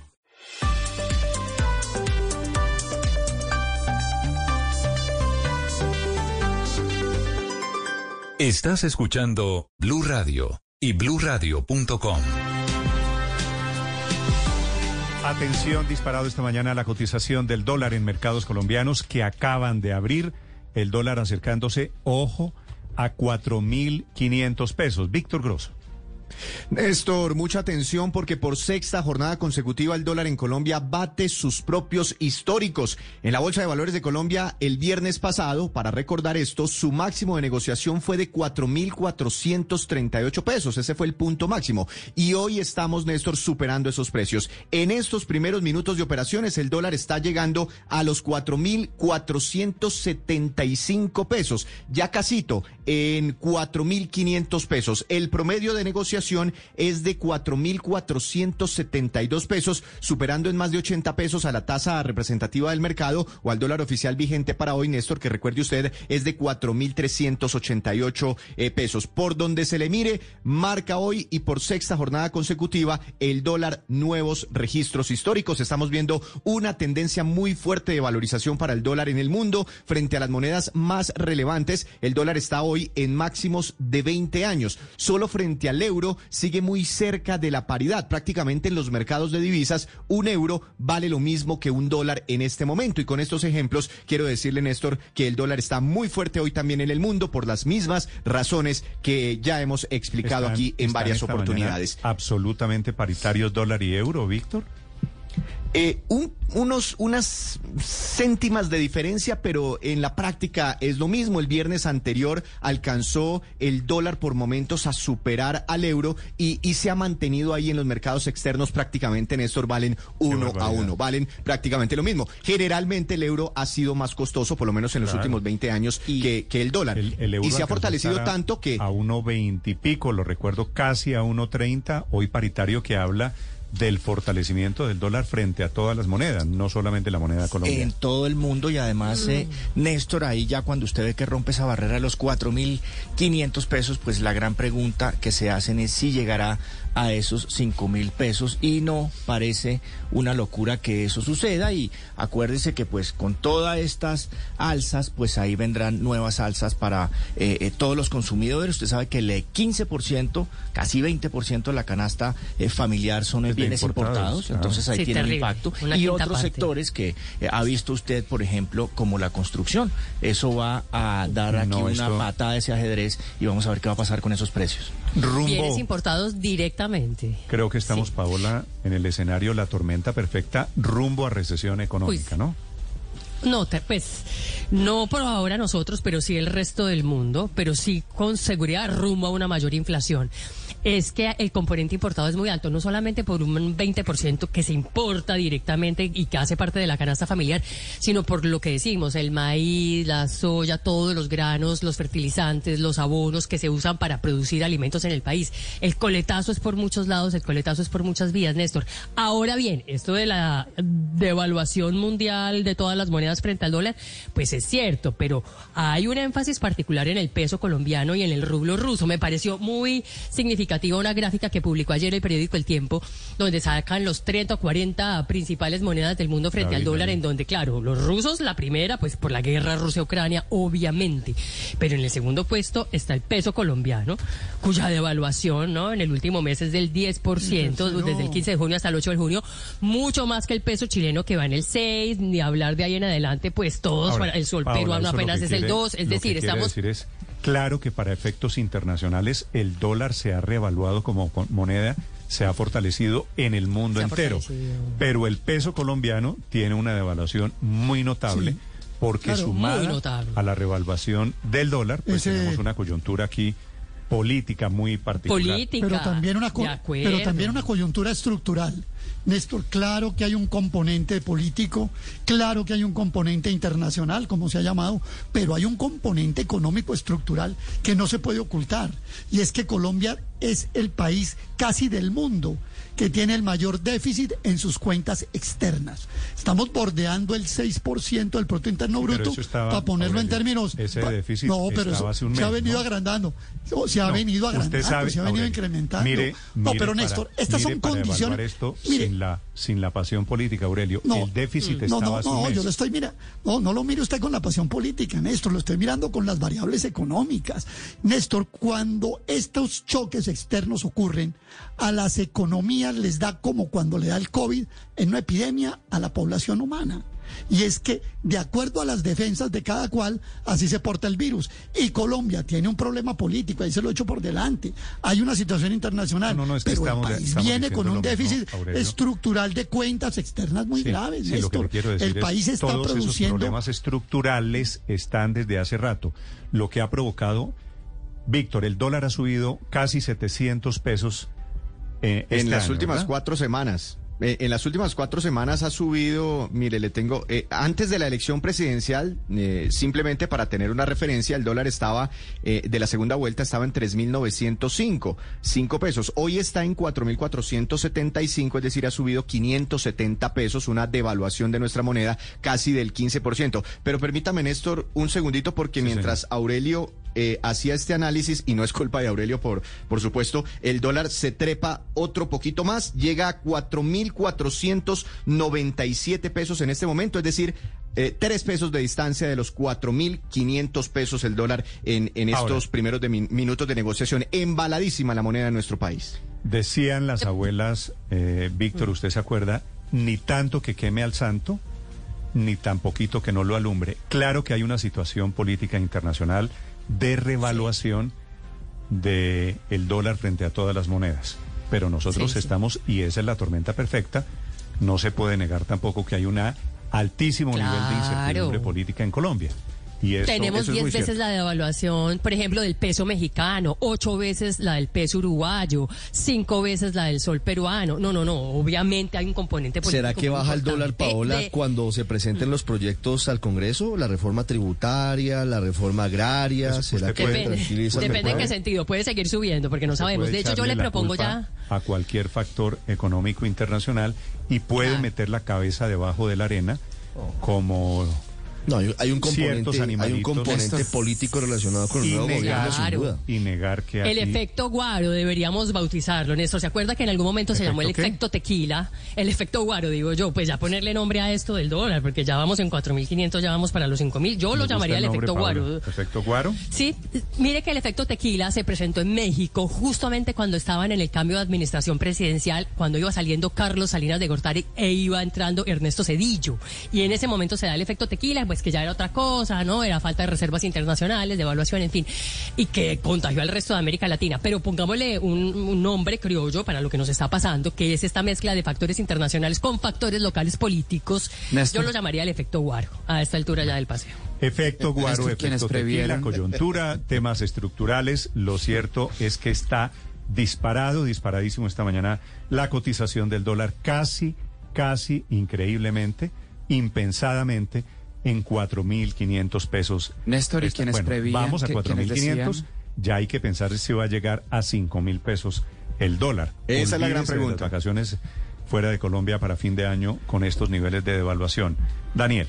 Néstor, y quienes, y quienes creían que era un efecto global y que nada tenía que ver la incertidumbre política, yo creo que van a tener que contar otra historia, porque en muchos otros países de la región en la última semana el, el dólar ha cedido espacio y está bajando, mientras que en Colombia continúa al alza y las cifras que vemos hoy es una disparada muy grande. Es decir, cuando, cuando creíamos que no iba a romper la barrera de los 4.500, probablemente vamos a llegar muy, muy por encima de los 4.500 en los próximos días. Y para responder la pregunta de Ricardo, yo creo que cuando se presenten las reformas, eh, el dólar se puede disparar aún más porque la pregunta grande de los mercados va a ser ¿y con qué van a financiar esas reformas? Esa, esa cantidad de reformas se están presentando. Eh, y es básicamente con mayores impuestos a las empresas, mayores impuestos a la actividad económica, menor generación de empleo, etcétera, etcétera, que van a dar al traste con la economía colombiana si siguen, si no presentan un marco fiscal y un marco macroeconómico Esperemos, responsable y consistente Pero con al el fin de cuentas- económico a largo Es- plazo. esperemos Pero a fin que de cuentas, Néstor, reformas y, y mediremos se- el impacto de esas reformas Sí, en este se tema se puede de estar- se puede estar configurando una tormenta perfecta, ¿no? De evaluación, inflación y estancamiento. Eso es lo que puede venir. Y no solamente en alimentos, Néstor, porque ya se conoce mucho el efecto de la devaluación sobre los alimentos importados.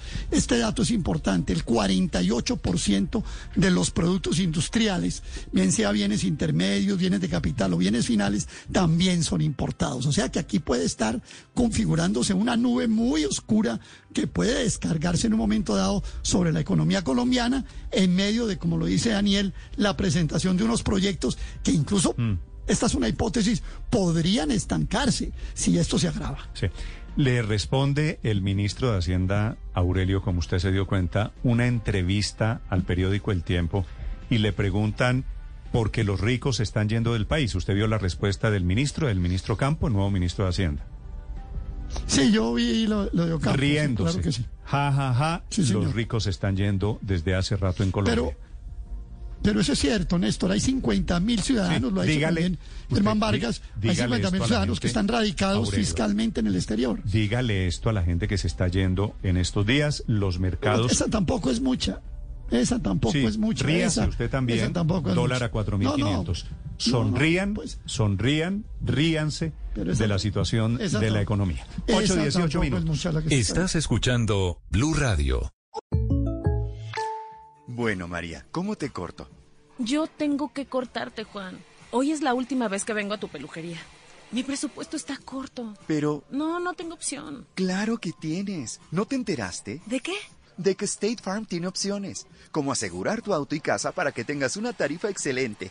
Ay, córtame cortito entonces. ¿Y sabes? Luego me tiñes de rojo. Para precios sorprendentemente bajos, como un buen vecino, State Farm está ahí. If you're like most people, you like your money. So why lose it to unnecessary banking fees when you can open a free checking account at Redwood Credit Union? There are no fees, no minimum balances, and it even comes with a debit card that earns cash back. It's your money. Why not keep more of it with Redwood Credit Union? Get started at redwoodcu.org slash free checking. You can stop paying those fees now. Really. Federally insured by NCUA.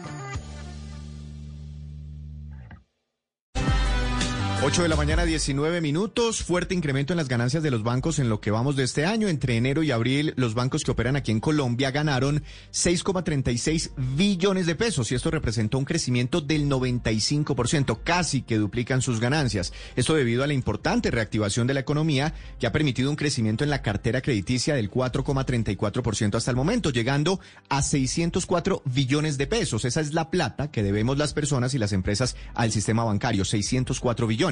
Pero además del incremento en los créditos desembolsados, han disminuido las provisiones, que es la plata que los bancos destinan para cubrir las deudas que no les pagan y evitar así crisis financieras. En los momentos más críticos por la pandemia, aumentaron esas provisiones, afectando sus ganancias.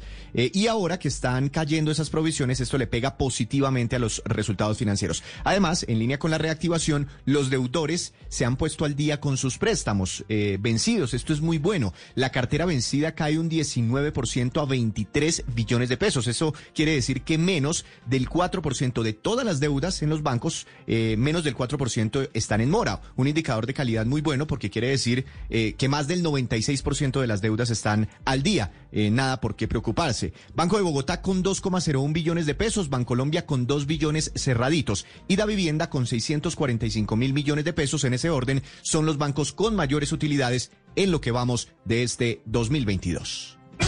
No te pierdas los especiales increíbles de Black Friday de julio en Macy's, como un 50% menos en vestidos de diseñador para cualquier ocasión. Y completa el look con un 30-50% menos en zapatos y sandalias de verano. Y un 40-60% en aparatos y artículos para cocinar de Martha Stewart Collection. O ahorra un 25% extra con tu cupón o tarjeta Macy's. Además, descarga la app de Macy's para recibir aún más ofertas increíbles. Ahorros sobre precios en oferta y liquidación, aplican excepciones.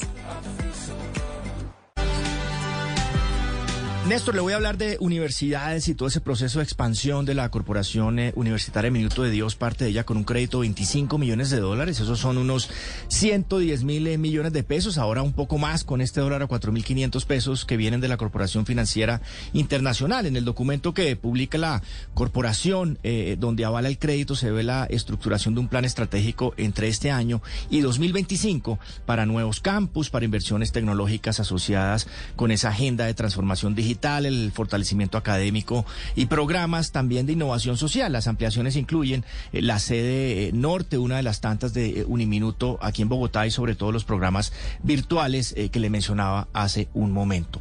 Para 2025, esas inversiones sumarán 75 millones de dólares, unos 330 mil millones de pesos de hoy y ya la corporación había otorgado unos 8 millones de dólares hace unos 12 años para expandir sedes en Bogotá y también en Soacha. Como caso de expansión, eh, eh, de buena gestión que involucra saber llevar, entre comillas, la gestión del negocio de la eh, educación. La historia de un minuto es interesante. Recibió los primeros estudiantes por allá en 1992. Eran solo 240 en Bogotá. Hoy tiene fácilmente más de 150 mil en 80, incluso más municipios de Colombia. Uniminuto es el resultado de esa visión en ese momento el sacerdote Rafael García Herreros cuando por allá en 1957 inauguró la primera etapa del barrio Minuto de Dios al, al occidente de Bogotá y además pues de viviendas debía llevar educación a los niños y de ahí el Colegio Minuto de Dios. El, asunto era como crear una universidad para darle continuidad a ese proyecto eh, de vida de los niños eh, y los jóvenes que habían crecido en el barrio. Por eso eh, ese primer inicio estuvo a mediados de la década de 1980 con la Escuela de Televisión del Minuto de Dios y esa idea de crear una facultad de comunicación social. La idea era evangelizar masivamente y pues de esa manera podía estar soportada con experimentos como el del espacio El Minuto de Dios en televisión que les resultó exitoso. Al inicio de la década de 1990 se dio la aprobación para el funcionamiento de la universidad y en el 92 murió el padre de Rafael García Herreros y el primer rector fue el padre Mario Ormanza. Hoy el rector es el padre Harold Castilla. Hacia adelante, ya para terminar, un minuto empezó pues a crecer internacionalmente, a hacerse conocido hacia 2010 por inclusión y buenas gestiones eh, también por la Corporación Financiera Internacional y así abrir el espacio para conseguir créditos para su crecimiento y hasta la el Financial Times le entregó un premio por eh, finanzas sostenibles y sus logros eh, por su modelo económico eh, con posibilidades de ser replicado en otros países. Entonces, Néstor, ahora lo que se ve es ese plan de expansión fuerte de Uniminuto que, como le decía ahora, pues deberá lograr unos 75 millones de dólares y así lograr esa expansión de aquí al 2025, Néstor. Estás escuchando Blue Radio. En un mundo donde extraterrestres acechan a los humanos, dos soldados deben esconderse para sobrevivir sin su Old Spice. ¡Cállate! ¡Cállate! Hombre, hueles re feo. ¿Que no te pusiste el nuevo Old Spice Dry Spray con frescura de larga duración? ¡Cállate! ¡Nos van a oír! No puedo. ¡Apestas! ¡Te dije! ¡Se me olvidó el Old Spice! Esta es Blue Radio, la alternativa. Y hay otro trancón. Si usted va para el aeropuerto, en la avenida El Dorado, yendo hacia el aeropuerto, se accidentó un camión de leche que tiene bloqueado todo el tráfico allí. Mateo Piñeros. Hola Néstor, buenos días. Sí señor, pues un fuerte trancón se registra hasta ahora en la calle 26 a la altura de la avenida Rojas, después de que un camión transportador de leche se estrellara contra el separador y quedó atravesado en toda la calzada central. Importante aclarar que no se está viendo afectado el sistema de Transmilenio, pero las autoridades, la policía sí está desviando los carros particulares por la calzada lenta, es decir, la paralela, lo que ha generado un gran trancón. Sin embargo, ya se realizan labores para retirar el camión y recuperar la, la pero es importante, Néstor, aclarar que también se está esperando a que llegue otro camión para poder hacer el transbordo de la leche. Le recuerdo, Néstor, sentido oriente-occidente, es decir, se registra, se registra este accidente justo en el carril yendo hacia el aeropuerto.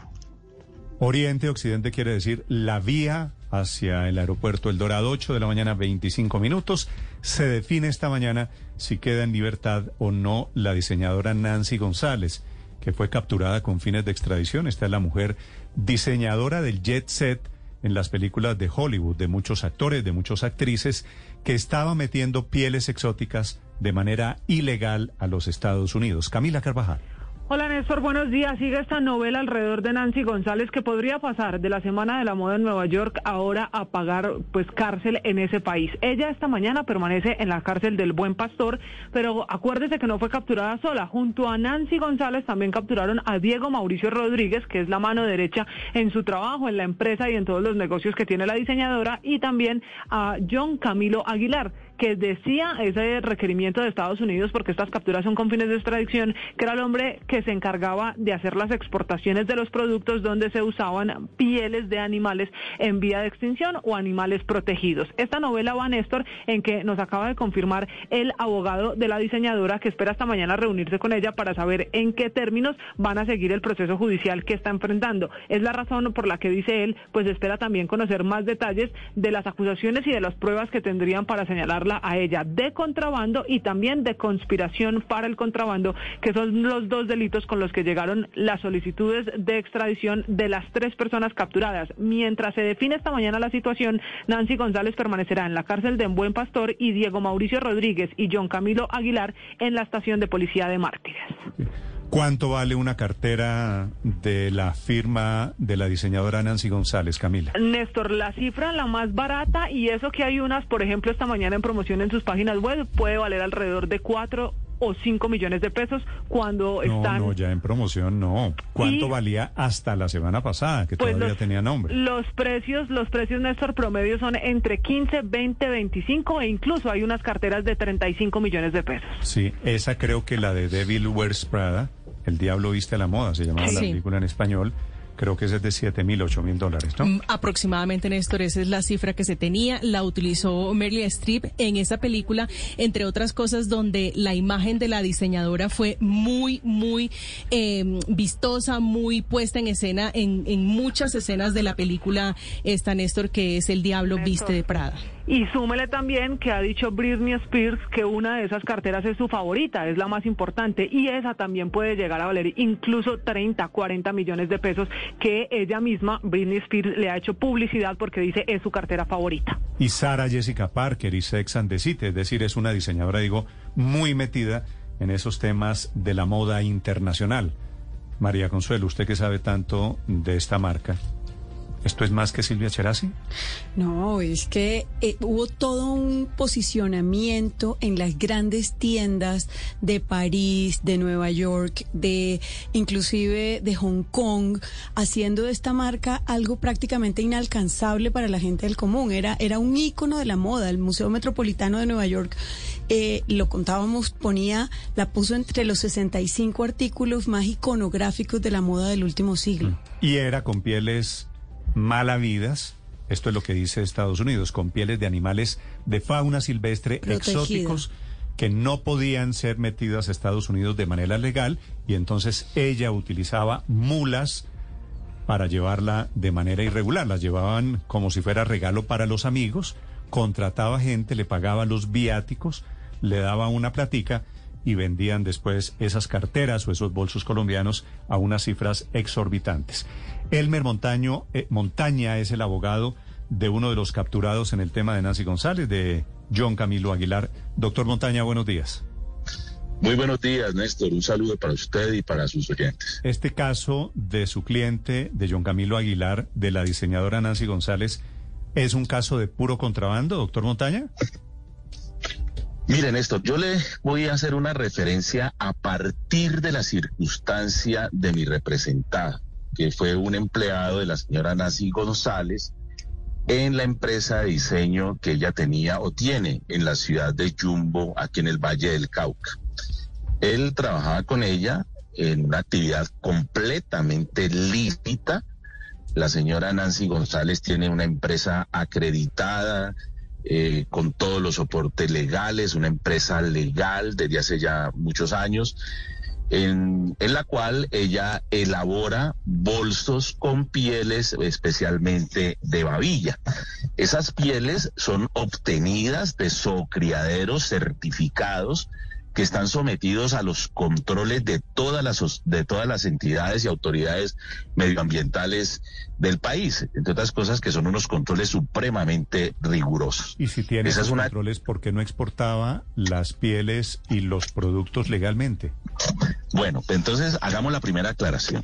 los, las pieles que ella obtenía eran unas pieles legales, unas pieles lícitas y la para Estados Unidos, porque ya no pudo certificar nunca que eran pieles legales.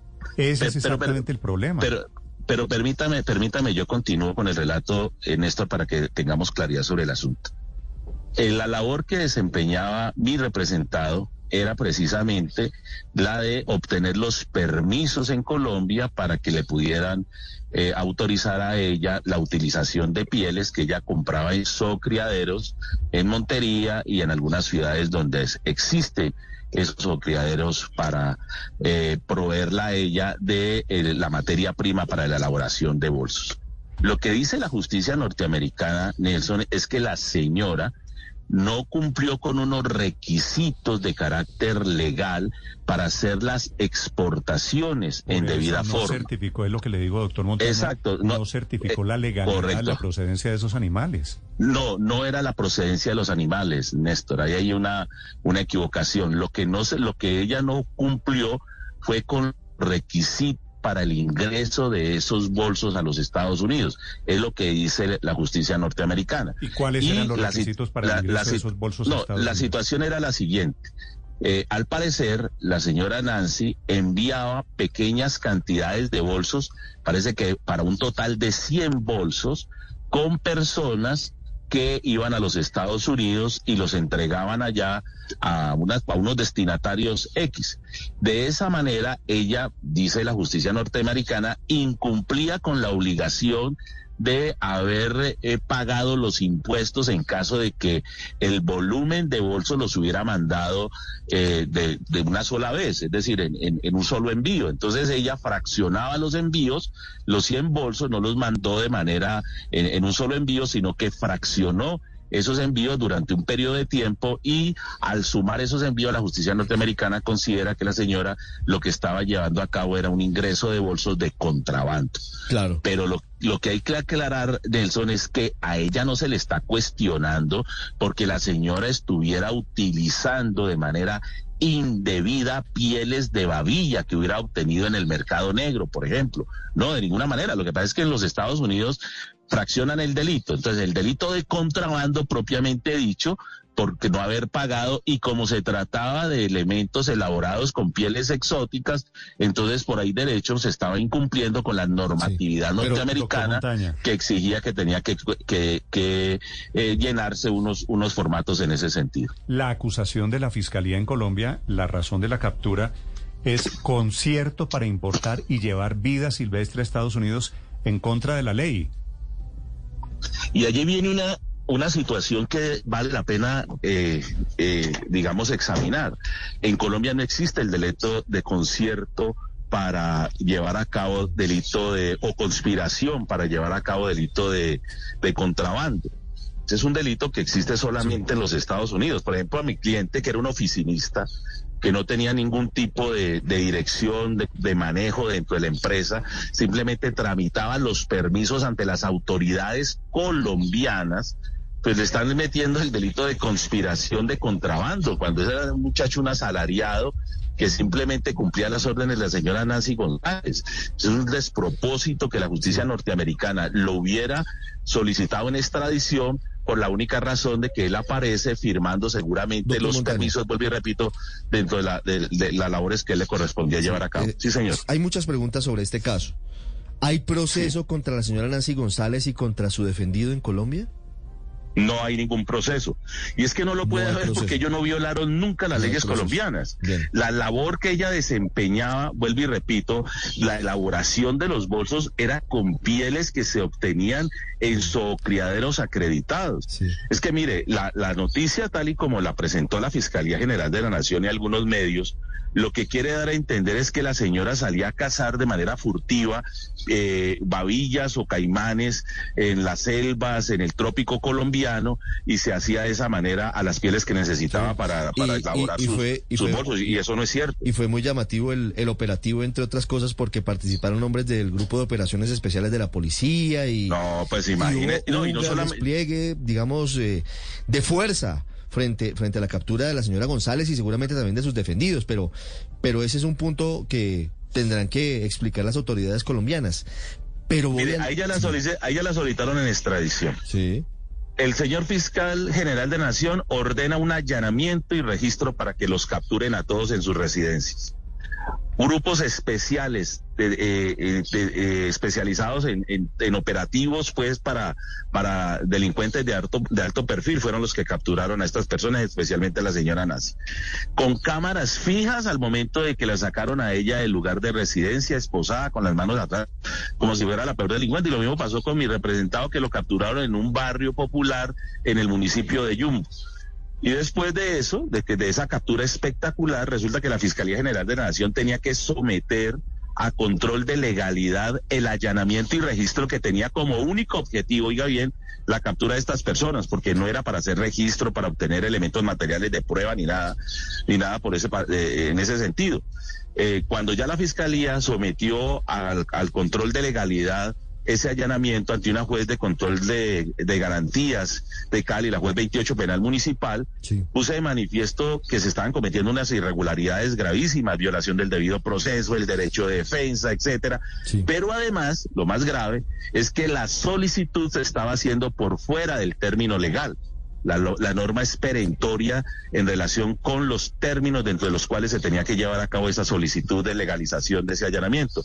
Razón por la cual la señora juez declaró ilegal el allanamiento. Al declarar ilegal el allanamiento, de Contera se declara también la ilegalidad de las capturas. Porque es que el allanamiento tenía como único objetivo las capturas de estas personas. Entonces, todo ese allanamiento espectacular eh, eh, televisivo, eh, eh, todo ese show que montó la fiscalía fue declarado ilegal por una juez en la ciudad de Cali, motivo por el cual Hoy le voy a hacer la solicitud formal al señor fiscal general de la Nación para que en lo que respecta a mi cliente, no sé lo que va a suceder con la señora Nancy y el otro caballero, eh, deje en libertad inmediatamente a John Camilo. Si el señor fiscal no accede, pues presentaré un recurso de habeas corpus ante la sala penal de la Corte Suprema de Justicia. Doctor Montaña, intentamos entender esta historia y lo que encontramos según el indictment de las autoridades estadounidenses es que la señora Nancy González durante al menos tres años dejó de pagar un certificado que significa justamente Convención para el Comercio Internacional de Especies Amenazadas de Fauna y Flora Silvestres,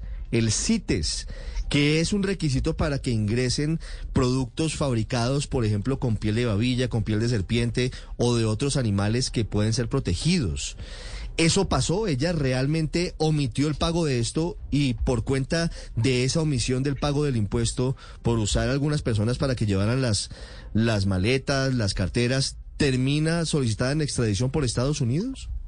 Pues mire, eso es lo que dice el indictment y digamos, yo no tengo en este momento cómo refutar esa situación, pero si ponemos eso en su justa proporción, mire usted que estaríamos hablando de una persona que simplemente está cometiendo una irregularidad de no, de no cumplir con unos requisitos de carácter legal, de unos pagos a la justicia, al, al gobierno norteamericano, eh, al, al, fisco, para que pudiera ingresar esos eh, artículos, pero de ninguna manera se está hablando de que es que la señora estuviera elaborando eh, sus artículos con pieles ilegales, porque eso no es cierto las pieles eran legalmente obtenidas. Eso consta eh, eh, no solamente por el hecho de que el, la el gobierno colombiano y las autoridades medioambientales llevaban un estricto seguimiento de la, del, del trabajo que ella venía llevando a cabo, sino porque es que finalmente ella enviaba también eh, eh, la mayoría de sus artículos eh, provenientes de, o las pieles provenientes de esos criaderos. De manera que en últimas eso se reduce es a lo que usted acaba de explicar. Mm, pero, al, al aparente incumplimiento de unas de unos compromisos legales, porque yo no la estoy, yo estoy justificando eso, yo no soy el abogado de ella ni me faltaba, pero si nos, si nos atenemos a la literalidad de lo que dice la justicia norteamericana, no estamos hablando de una señora que estuviera depredando la fauna colombiana, como la han querido mostrar algunos medios de comunicación, es que la señora estaba fabricando sus artículos con pieles ilegales. Eso no es cierto. Las pieles eran legalmente obtenidas. Lo que hizo fue que incumplió, según la justicia norteamericana, con unos requisitos, con unos pagos para el ¿A usted le ingreso de esos artículos a los Estados Unidos. ¿A usted le parece bien inventarse la modalidad de las mulas para importar, para meter a Estados Unidos productos ilegales? Mira, Néstor, no me ponga a hacer juicios de valor porque es que yo no soy juez, yo soy abogado defensor. Entonces yo parto de, sentar una posición desde la defensa que hago de mi cliente. Eh, eso le corresponderá a la justicia norteamericana y obviamente a los, a los oyentes, pero me pone usted en una situación que yo no tengo por qué asumir. Es- A mí en lo que en lo que respecta a la postura que debo asumir en relación con la defensa de mi cliente me parece un despropósito que un muchacho oficinista que simplemente trabajaba en esta empresa cumpliendo las órdenes de una señora en una empresa legal acreditada, además que le trajo en su momento y le ha traído mucho prestigio a Colombia. Sí, Es pasó, claro, pasó la señora doctor ahora la Montaña muestra de las grandes pasarelas a estar frente a un juez, digo, en los estrados judiciales. Pero déjeme, déjeme insistirles en la historia. ¿Cuántas personas es- viajaron a Estados Unidos con esta modalidad, doctor Montaña? ¿Cuánto les pagaban? ¿Cuál era eh, el, contrato que se hacía con la señora Nancy González? No tengo la menor idea, no sé. Eso sí no lo sé, eso lo debe saberle la justicia norteamericana y me, y me imagino que eso será parte de la acusación que se va a lanzar en contra de ella. Pero déjeme terminar lo que estaba diciendo anteriormente. Mire, sí es muy importante tener en consideración quién es la señora Nancy González y cuál era la empresa que ella tenía a su cargo. Era una empresa lícita, era una empresa que cumplía con todos los requisitos y estaba acudida a las normas legales internas en nuestro país. Esa no era una empresa criminal como le están queriendo mostrar ahora. Entonces, claro, es una señora que en su momento le ha dado mucho lustre, mucho brillo a la moda, a la pasarela colombiana en el contexto internacional. Y ahora por una situación que yo no voy a entrar a cuestionar o, o entrar a calificar porque no me corresponde por un problema eh, que la justicia norteamericana considera que, co- que, que constituye un delito, pues la señora es eh, solicitada en extradición. Pero yo sí le puedo manifestar esto. A mí sí me parece un despropósito. Un despropósito porque en últimas, de acuerdo con lo que se ha venido dando a conocer, es por el ingreso de alrededor de 100 carteras que respecto a las cuales no se pagó el impuesto en los Estados Unidos, que la señora está siendo solicitada en extradición. Y la pregunta que yo hago es la siguiente. Por el hecho de haber ingresado 100 carteras a los Estados Unidos se justifica no solamente esa solicitud de extradición, sino solamente, además todo este despliegue que hizo la Sí, es que, Fiscalía eh, eh, colombiana doctor para la Montaña, captura de va ella. usted un dólar de impuestos en los Estados Unidos y se justifica todo lo que estamos Bueno, hablando. De hecho, ella lo que hacía ento- entonces eh, era pero una venga, evasión de pero impuestos entonces- a través del pitufeo de carteras que metía Bueno, de pero contrabando entonces- con mulas. entonces Y al en ese respecto le orden quiero de preguntar, ideas- ¿de qué monto estamos hablando? ¿Cuánto pudo haber evadido la señora? Pero perdóneme, González. perdóneme, yo le replico su argumento. Entonces, si el- por el hecho de que una persona evada impuestos en los Estados Unidos por un dólar, ¿se justifica una extradición? Es que mire usted cuál es el sentido y el fin y el objetivo de la extradición, En el Estados tratado de el extradición entre Colombia y Estados Unidos. dólar de impuestos. Pero permítame, yo Es- termino, permítame. Es un delito gravísimo federal. Gravísimo. permítame yo- Acuérdese usted que yo le Al Capone, como le hemos dicho mil veces, el talón de Aquiles de Al Capone fue por no pagar impuestos y no por permítame, no sé cuántos. permítame yo, permítame yo hago alguna reflexión sobre esta señora que no es Al Capone. Mire, se justifica que un tratado de extradición que fue suscrito con el fin de combatir el crimen transnacional más grave, el terrorismo, el narcotráfico, el tráfico de armas, el tráfico de personas, eh, termine convertido en un instrumento para perseguir a personas que le deben 100 dólares o 500 o 1000 o 2000 dólares a los norteamericanos, porque resulta que para ellos es una gran ofensa. Eso también hay que pensarlo, porque hay un principio que rige los tratados de extradición y que usted los debe conocer, que es el principio de proporcionalidad. Esto es proporcional, es una pregunta que yo hago. Mire que se está utilizando el tratado de extradición en Colombia para silenciar a, a testigos. A los paramilitares cuando comenzaron a hablar, inmediatamente los mandaron para los Estados Unidos. El señor Pero- Otoniel Montaña, apenas comenzó a yo- contar, da- eh, Néstor, comenzó a contar el señor Otoniel cosas que no le convenía al Estado colombiano de sus relaciones con miembros de la fuerza pública, Pero, lo silenciaron y lo doctor- mandaron por Estados Montaña, Unidos. Eso hay que pero- revisarlo. Pero perdóneme, yo entiendo que su trabajo es defenderlos. Ante eso, por supuesto, lo respeto. No lo olvide. Lo respeto, pero usted es que eh, está insistiendo en algo que a mí me parece que no es cierto. Es que la acusación no es solamente por un tema tributario. Es por tráfico de fauna silvestre sin permisos. Usted lo quiere convertir muy hábilmente, se lo reconozco, en un tema de plata, de si pagó o no pagó Le, le impuestos. voy a leer los cargos No, exactos. es- Mire, es Fíjese. Mire, guay, eh, Néstor. Montaña, le pido que me deje, pre- me deje, me deje Sí. hacer esta precisión porque creo que los oyentes merecen la aclaración. Wildlife Merchandise. Esto es tráfico de mercancía silvestre que entraba a Estados Unidos sin el lleno de los requisitos Sí, legales. sin la declaración, Y, la no declaración. Era, y no era solo babilla, eran pieles de serpiente, de, de algunos venados. Es lo que dice el No. indictment. No, pero Montaña. mire, mire, eh, Néstor, por poco dicen que la señora estaba fabricando sus carteras con el unicornio que se le perdió a Silvio Rodríguez. Pero mire, yo le, yo le quiero aclarar lo siguiente. Eh, hay que entender la lógica del- de la solicitud de allanamiento en lo que tiene que ver con, lo- eh, con, con- con la justicia norteamericana, con las leyes norteamericanas. El asunto de fondo es que la señora, según, lo- según la justicia norteamericana, enviaba de manera irregular o envió de manera irregular unas carteras. Eso violando las normas del gobierno norteamericano que constituye para ellos el delito de contrabando.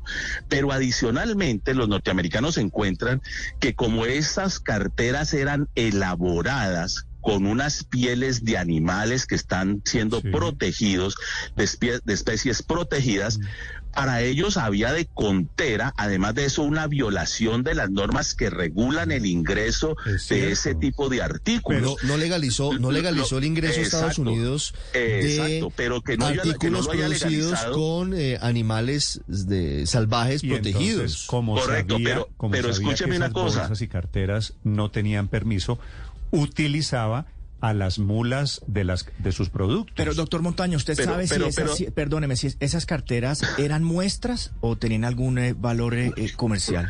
¿O eran muestras Mire, simplemente? Mire, pero mire, eh, eh, déjeme, déjeme, yo termino algo, porque es que me deja la idea en el aire. Entonces resulta que como las carteras eran elaboradas con esas pieles, para los Estados Unidos de Contera además, pues estaba incumpliendo con unas regulaciones que obligaban a que ella tenía que tener unos permisos especiales para el ingreso de esas carteras, que según dice la justicia norteamericana, no los llenó. Entonces, eso es muy distinto que se haya incumplido desde el punto de vista formal con unos requerimientos para el ingreso de los artículos. Y otra muy distinta que la señora sea presentada como una depredadora de la fauna colombiana. ¿De acuerdo? Eso, es, eso sí hay que aclararlo. Entonces, no cumplió con unos requisitos formales y para los norteamericanos, señores, usted me está metiendo unas carteras acá, no está pagando los impuestos, pero además esas carteras están hechas con unas pieles que requieren unos permisos especiales, pues entonces usted también está violando esa norma. Lo que no indica vuelvo y repito, insisto en eso, en que se tratara de una empresa que estuviera dedicada a, la, a acabar con la fauna colombiana. Ni más faltaba, porque eso eran insisto, babillas, boas que eran obtenidas en zoocriaderos. Eso es muy importante que lo tengan en cuenta porque aquí se están incumpliendo, aquí se está hablando de una señora que incumplió con unas reglamentaciones y con unas obligaciones desde el punto de vista formal. Ahora, yo no estoy justificando eso, es que para que quede claro.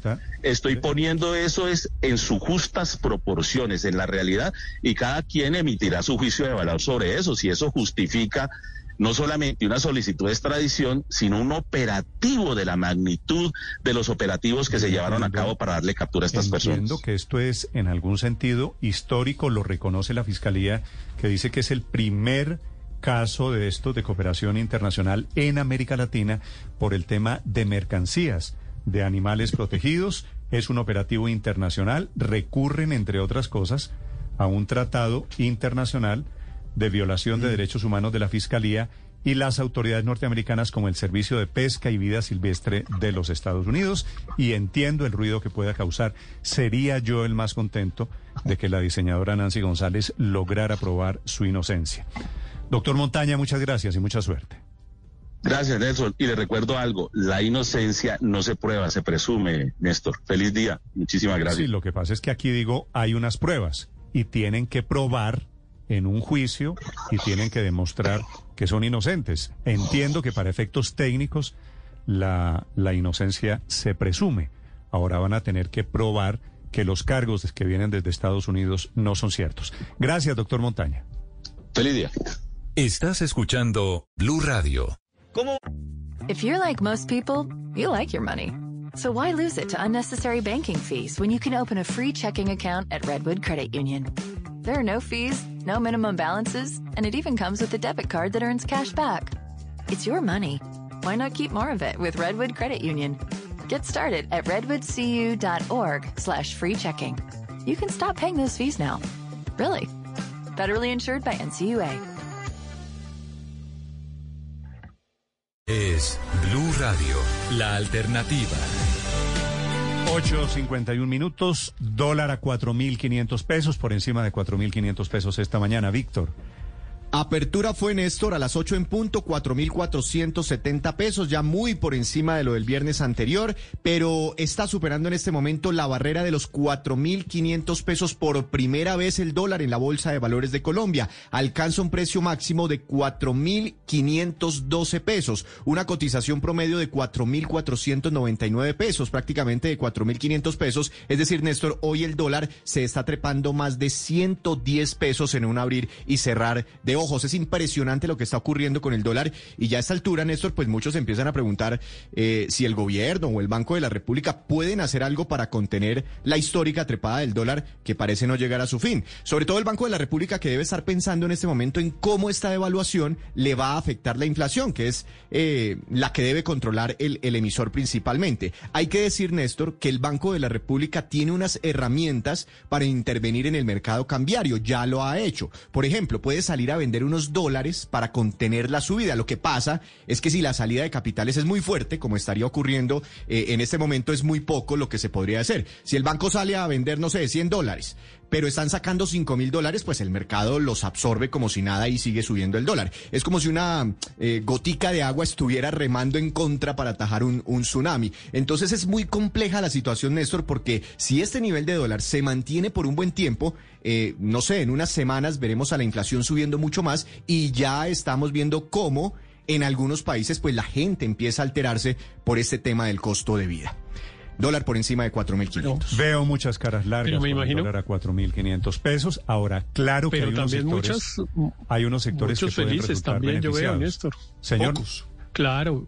No, digo que mucha gente también está feliz. Los que ahorita están recibiendo, por ejemplo, sus remesas, eh, pues no, están ya lo felices. dijimos, y la remesa, re- pues, eh, remesas, la remesa es un turismo valor que viene desde importante. afuera, turismo internacional en Colombia, seguramente No, beneficiado. ejemplo- No, pero mayoritariamente las el dólar utilidades- afecta a muchas más personas de las que beneficia. la- el, la el dólar verdad- alto nos afecta por ejemplo, a todos. las utilidades, La verdad es y por que, ejemplo, las Héctor, utilidades ese- de Ecopetrol. Héctor, ese argumento, ese Eh, argumento de las remesas de veámosle la cara buena a la devaluación, es como cuando usted se estrella en el carro y dice, bueno, pero voy a gastar menos en gasolina.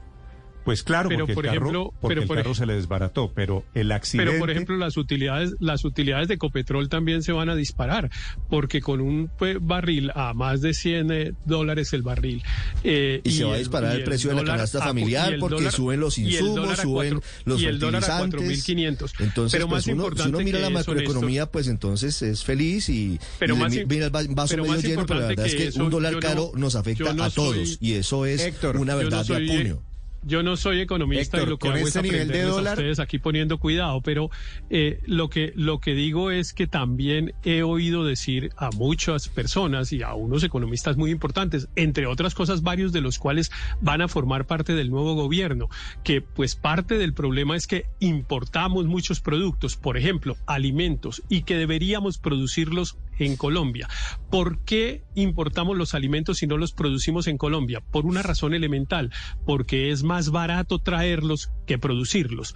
Con esta tasa de cambio es bastante probable que esa respuesta ya no sea la misma. ¿De dónde viene es la probable que ya ¿De sea dónde vienen mejor los fertilizantes? que ya sea que ya sea mejor producir el maíz en Colombia que Héctor. importarlo, que es por Héctor, ejemplo lo que pero quiere lo que quiere la ministra de sugiero, Agricultura.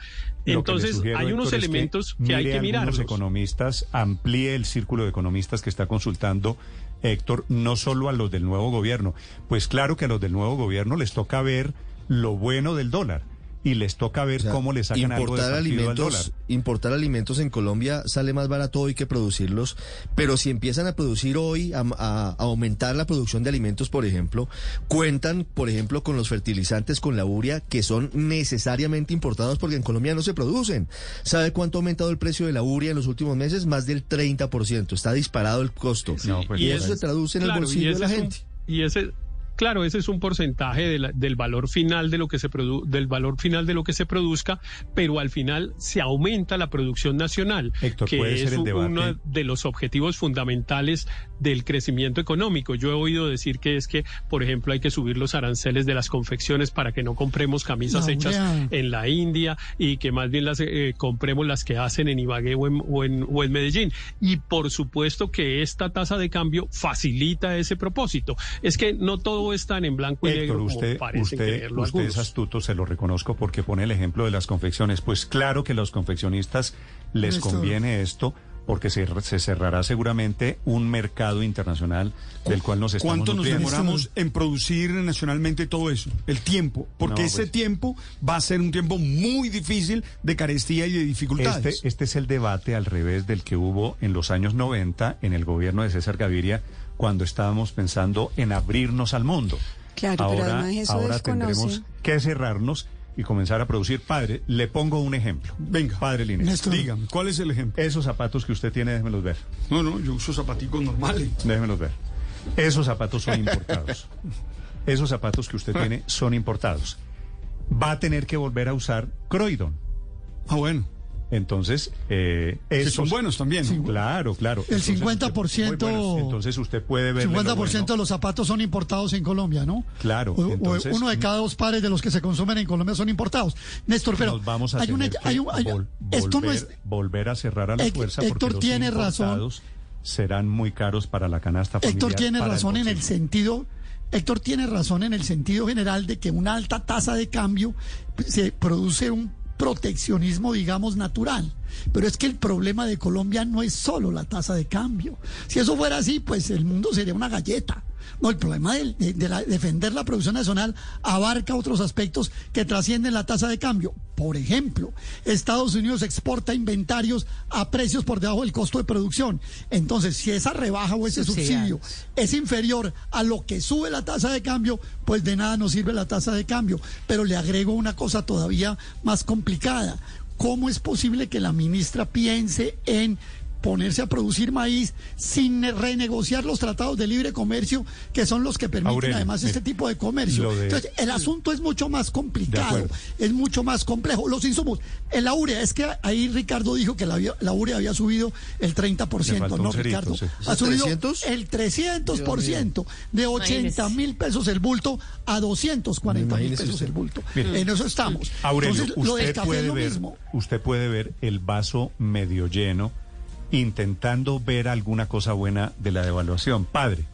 Pero nadie puede alegrarse de que somos cada día más pobres. La devaluación Claro. significa que el peso pierde valor frente Claro, al dólar. pierde valor. Es y que- entonces nos Es que estamos este- empobreciendo. y a mí me preocupa es el tiempo en el que nos vamos a cerrar. Es decir, todo eso que usted dice que nos vamos a cerrar, que está bien, que haya mucha producción nacional, mientras pasa eso, va a haber momentos muy difíciles de la gente. Pero, Pero es que eso es una falacia, padre, también porque es que no puede haber más producción nacional. Por ejemplo, importamos el 98% del maíz. Para sustituir eso necesitaríamos tener un millón de hectáreas cultivadas de maíz. Tenemos 100 mil.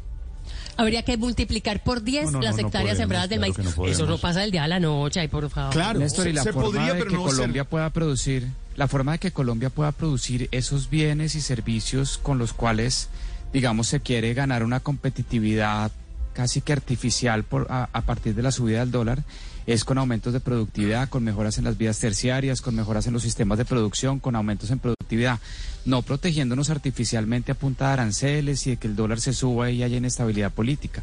Entonces acá la discusión debe centrarse en cómo mejoramos la productividad, cómo mejoramos el crecimiento económico y la, y la creación de emple- empleos formales y no simplemente artificialmente, como, como bien lo bautizó ahorita Aurelio, protegernos a punta de subidas de- del dólar, que lo único que hace es empobrecer a todo el país. Son pocas y es muy por poco el porcentaje de personas, de colombianos, que reciben sus ingresos en dólares. Son, es un porcentaje de la población ínfimo como para ahora decir que es que hay unos, ga- hay unos grandes ganadores de la subida del dólar. Puede que estén ganando mucho, pero son muy poquitos los que están ganando mucho. Pero, pero además nos lo decía Néstor, la- el presidente de Analdex la semana pasada. Eh, por cada empresa exportadora hay tres empresas importadoras. O sea, la, la relación es de 10 mil a 30 mil empresas importadoras, con lo cual los afectados son tres veces más en este momento con la trepada del dólar. Si usted quiere opinar y contarme La- cómo le va con dólar a 4.500 pesos, que es la cotización, la noticia de esta mañana, me cuenta la, Blu- la cuenta Blue Radio Com y cuenta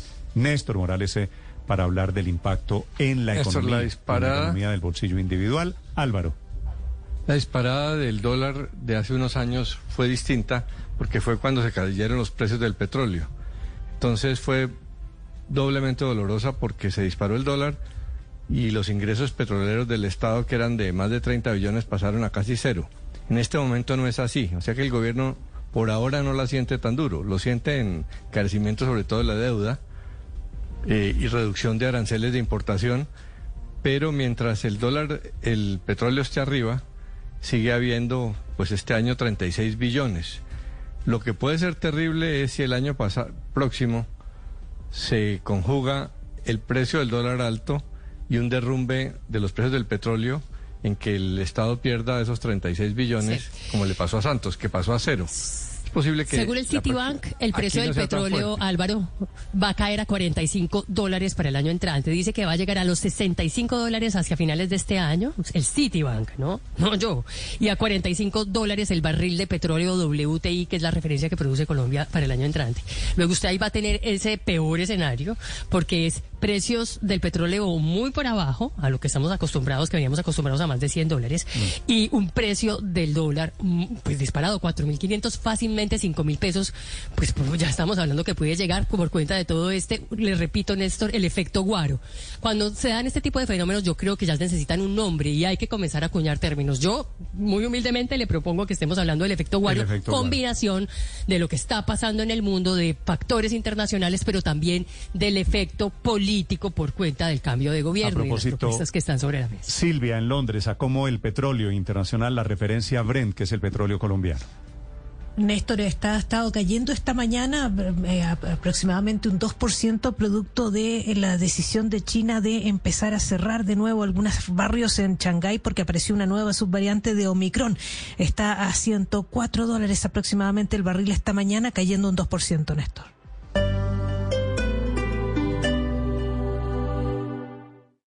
Esta es Blue Radio. Sintonice Blue Radio en 89.9 FM y grábelo desde ya en su memoria y en la memoria de su radio. Blue Radio, la alternativa. 外界有好多关于 Covid 嘅信息，但系嗰啲唔系全部都系真㗎，所以请牢记事实好重要。疫苗会唔会令到你不孕不育呢？唔会。 Covid-19 疫苗會保護你同埋你嘅屋企人，並讓我哋嘅免疫力保持強健。傳遞事實，不傳播病毒。訪問 myton.ca.gov 查找你附近嘅疫苗，由 The California Department of Public Health 為你提供。 El Da Vivienda Restaurant Tour del 11 al 15 de julio. Los mejores y más reconocidos chefs de Colombia y el mundo se unen para crear una gran experiencia gastronómica. Aproveche la oferta exclusiva del 15% de descuento pagando con sus tarjetas de crédito Da Vivienda. Conozca los restaurantes en www.daviviendarestauranttour.com. Da Vivienda. Vigilado Superintendencia Financiera de Colombia. ¿Te imaginas unas vacaciones con todo incluido al lado de las montañas? Despertándote con café de origen todos los días. Tus próximas vacaciones en el eje cafetero serán inolvidables. En Decameron tenerte a ti es tenerlo todo. Compra ya en decameron.com, línea nacional 018 Visita nuestros puntos de venta de Cameron y agencias de viajes. Aplican condiciones. Operado por Servincluidos Limitada. RNT 3961. En Exposible Subsidio creemos que el mundo se transforma con las ideas que se hacen realidad. Si tienes un proyecto que le está aportando positivamente al desarrollo del país, tienes que escuchar esto. Exposible es la comunidad empresarial que otorga beneficios y acompañamiento anualmente a las empresas que están generando un cambio en el futuro de Colombia. Postula tu proyecto al reconocimiento Exposible 2022 en www.exposible.com hasta el 21 de julio. Reconozcamos las buenas ideas del país. Juntos lo hacemos posible. En Claro Empresas entendemos que todos los negocios necesitan soluciones de nube para controlar su empresa donde sea, de ciberseguridad para proteger su información y de mobile marketing para segmentar sus campañas de publicidad. Por eso tenemos soluciones digitales a la medida de cada uno. Llama numeral 400 o visita nuestros puntos de venta. Aplican términos y condiciones en claro.com.co slash empresas. Estar intranquila hasta en mi propia casa. Nos acostumbramos a vivir con temores, pero en Prosegur Alarms estamos contigo para cambiarlo, con experiencia y tecnología para protegerte de robos y ante una emergencia. Llegamos primero con nuestros acudas motorizados. Contrata tu alarma con un 40% de descuento y reacción motorizada, llamando al numeral 743. Recuerda, numeral 743. Prosegur Alarms. Vive sin temores. Prosegur.com.co. Vigilado por la Superintendencia de Vigilancia y Seguridad Privada. Es lunes. ¿Estás buscando una nueva y gratificante carrera? Entonces tenemos algo para ti. Únete a Sherwin Williams y comenzarás una carrera como miembro de un equipo que respalda tu crecimiento. Actualmente necesitamos repartidores, asociados de ventas y aprendices para puestos de gestión de ventas. Si esto te suena como una buena oportunidad, visita sherwin-williams.com diagonal trabajos y presenta tu solicitud hoy. Porque ustedes lo pidieron, Blue 4.0 crece. Ahora nos escuchan de lunes a viernes de 8 y 15 a 10 de la noche, con las voces más relevantes sobre la innovación, el emprendimiento, el marketing y las industrias creativas. Dirige Juan Manuel Ramírez, Blue 4.0, donde la economía digital es una excusa para conversar. Está en ti dejarlo todo en cada partida. Con la velocidad de Internet fibra óptica ETV, disfruta subir de nivel. Conoce más en www.etv.com.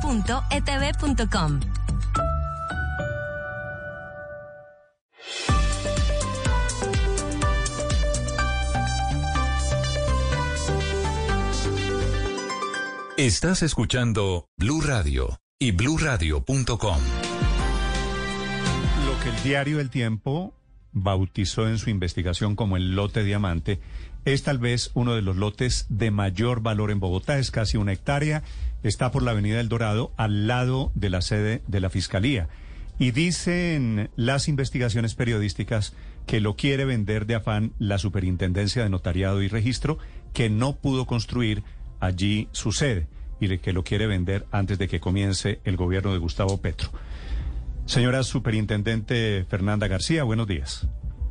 Buenos días, un cordial saludo para ti, para la audiencia. ¿Ustedes van a vender el lote diamante finalmente o no lo van a vender como lo está pidiendo el presidente Petro, el presidente electo? Sí, de hecho está en un proceso, no es de ahora, como lo menciona el titular del tiempo, sino desde el año pasado, cuando antes de ley de presupuesto la superintendencia, pues como solo recibe, percibe el 28% de los ingresos que se generan, porque el restante lo tenemos que transferir a cinco entidades, pues en atención a ello y a la falta de presupuesto se solicitó en su momento que nos aprobaran el techo presupuestal para iniciar la venta de este lote. Pero lo más jocoso del tema es que no apareció comprador y que en este momento sigue estando en cabeza la superintendencia y el convenio que se firmó, que se firmó con la inmobiliaria de Cundinamarca por cronograma está para, en caso de que aparezca el comprador, aclaro, para suscribir promesa finales de agosto y escritura finales de septiembre, lo cual es lo que cronograma está hace rato. Señora superintendente, ¿qué es lo que le parece jocoso del tema?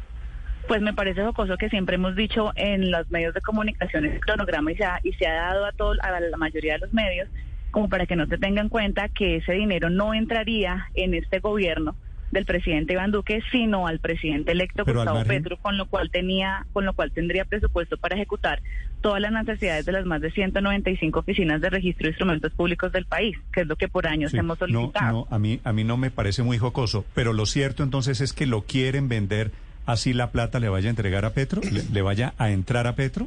Desde hace un año se adelantaron esas, ese, todo este proceso se adelantó hace un año, sí, así es. Sí. ¿Y, y por qué no le dejan eso eh, teniendo en cuenta la suspicacia que produce el tema que lo maneje el próximo gobierno, señora superintendente?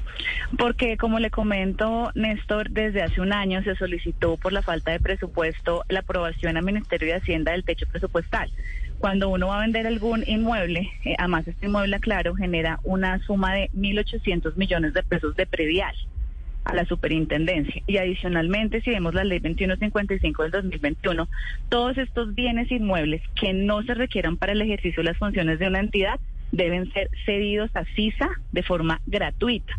Entonces, cualquier superintendente que llegue en el nuevo gobierno o yo, pues tenía que haberlo hecho porque era eso o cederlo a CISA.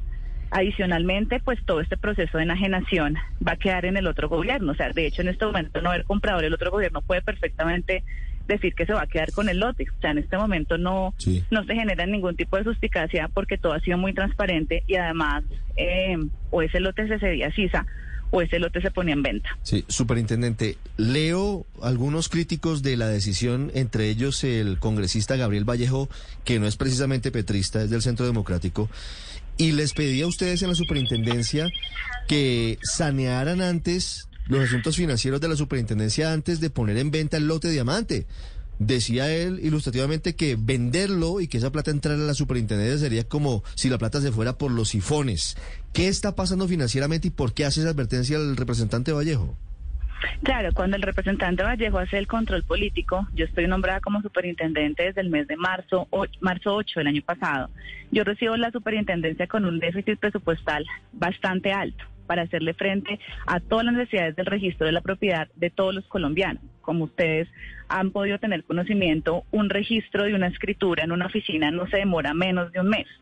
Entonces, cuando vamos a ver qué era lo que estaba pasando, nos damos cuenta de las falencias que tenía la superintendencia y básicamente esto es un tema presupuestal. ¿Por qué? Porque solamente percibimos el 28% del 100%. Entonces, ¿qué pasó? Ese, ese control político sirvió mucho porque me permitió decirles a los honorables congresistas que antes la superintendencia se quedaba con el 40% de lo que generaba. Hoy en día, y por obviamente una decisión de Congreso, se fue disminuyendo el porcentaje al 28%.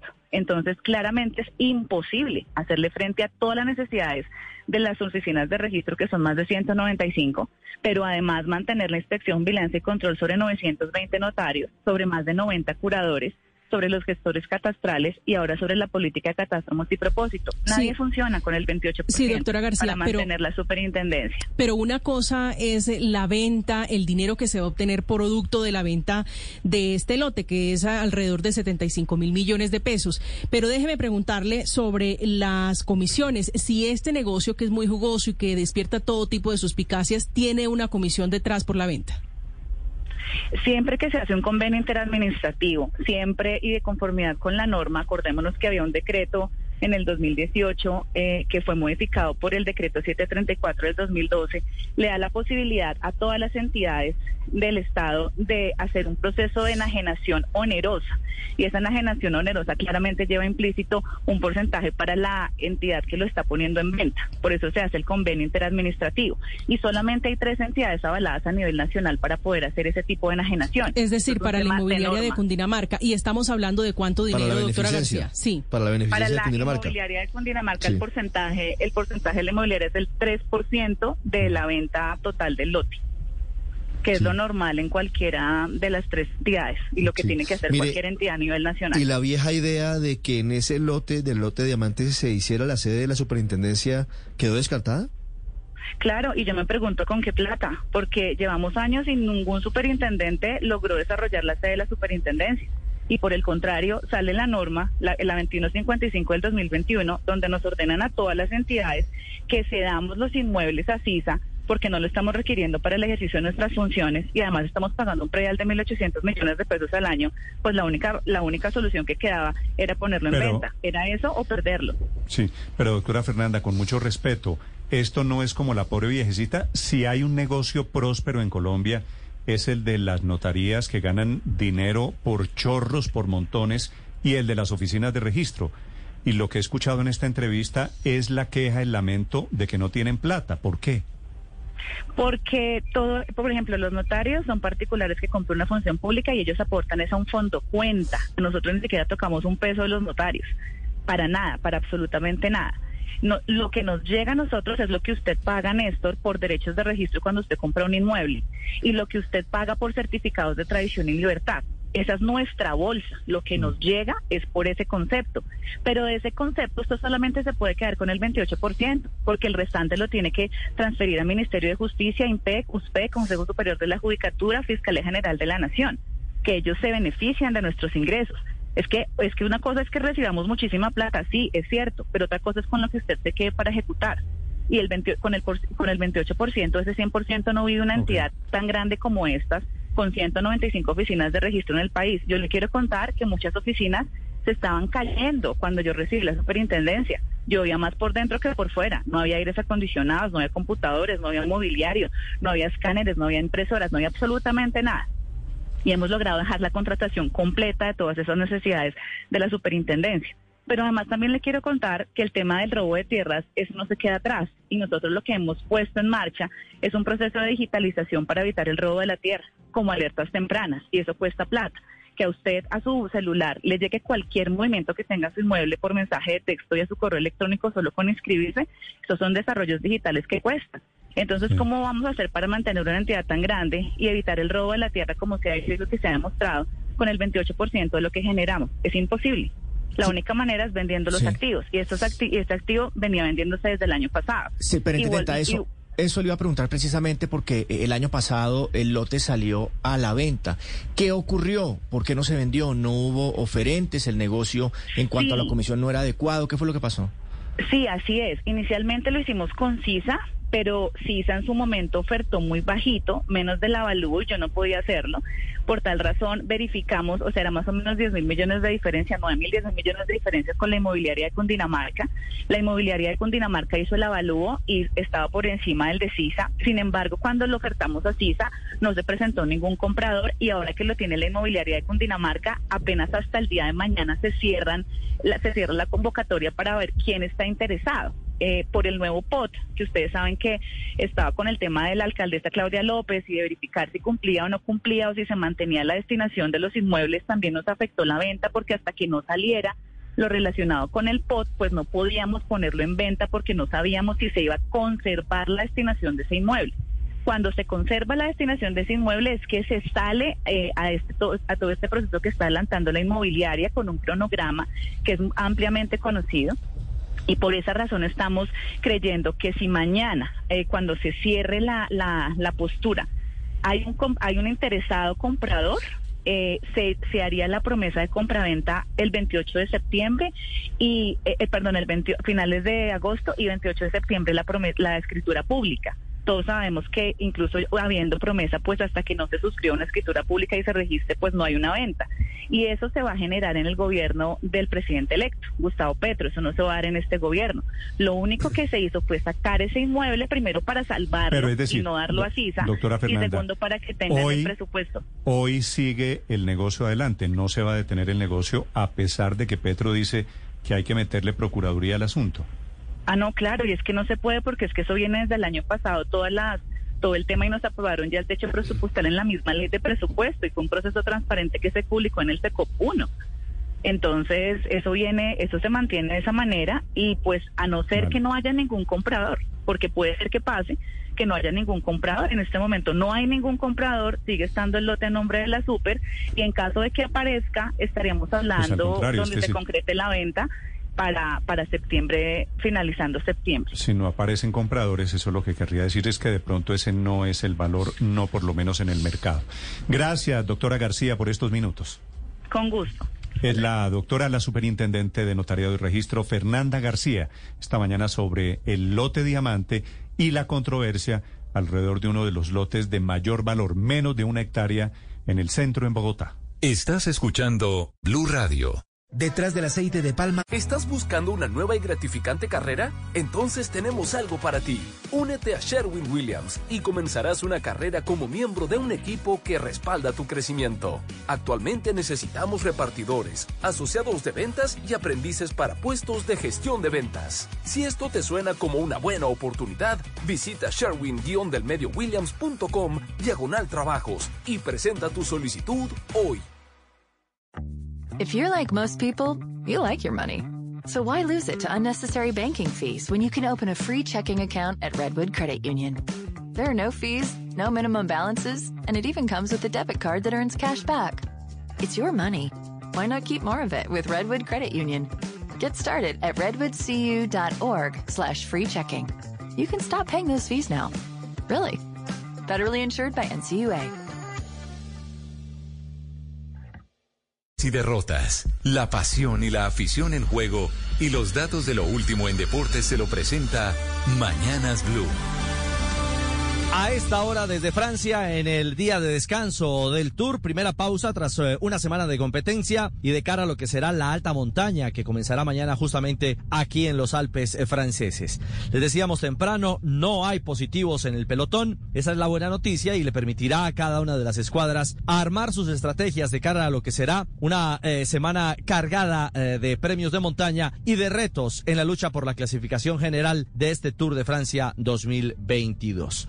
La otra gran noticia para Colombia, el retorno de nuestra selección femenina de mayores. Hoy segunda salida frente a Bolivia en la Copa América. Juan Carlos Cortés. Saludos Ricardo y hoy continúa la Copa América Femenina en su segunda fecha. A las 4 de la tarde, Chile debutará ante Paraguay y la Roja quiere aprovechar la necesidad de las guaraníes, aprovechar los errores y empezar con pie derecho el certamen. Y la defensora del Rayo Vallecano en España, Camila Sáez, analiza el rival. Aclimatarse eh, no va a servir mucho para lo que va a ser el primer partido. Quizás corres con un poco de ventaja de saber que tu rival ha jugado ya un partido y puedes mirarlo e intentar contrarrestar las cosas buenas que tengan ellas. Este partido se jugará en el Estadio Olímpico Pascual Guerrero, al igual que el de la Selección Colombia del profesor Nelson Abadía, que tiene un alto grado de motivación, no solo por empezar pisando firme con la victoria ante Paraguay, sino que además salen airosas de posibles lesiones tanto Linda Caicedo como Daniela Montoya. Además recupera a Carolina Arias, que se sumó a las prácticas tras superar el COVID. Del juego de hoy a las 7 de la noche ante Bolivia, Yorelín Carabalí analiza lo siguiente del rival. Así los analicemos eh, todos los partidos que ellas hayan tenido, cada partido es diferente, se vive con emoción diferente. Sabemos que al final pues todas vienen con ese sueño de, ser campeonas, así que yo lo he dicho, nosotras nos vamos a jugar cada partido como si fuera una final. Colombia formaría con Catalina Pérez en el arco, Carolina Arias, Yorelín Carabalí, Daniela Arias y Manuela Vanegas en zona defensiva, Daniela Montoya, Lorena Bedoya, Catalina Usme, Linda Caicedo y Lacey Santos en la zona medular y en el frente de ataque Ricardo, Mayra Ramírez. Gracias eh, Juan Carlos, muy atentos al actuar de nuestra selección nacional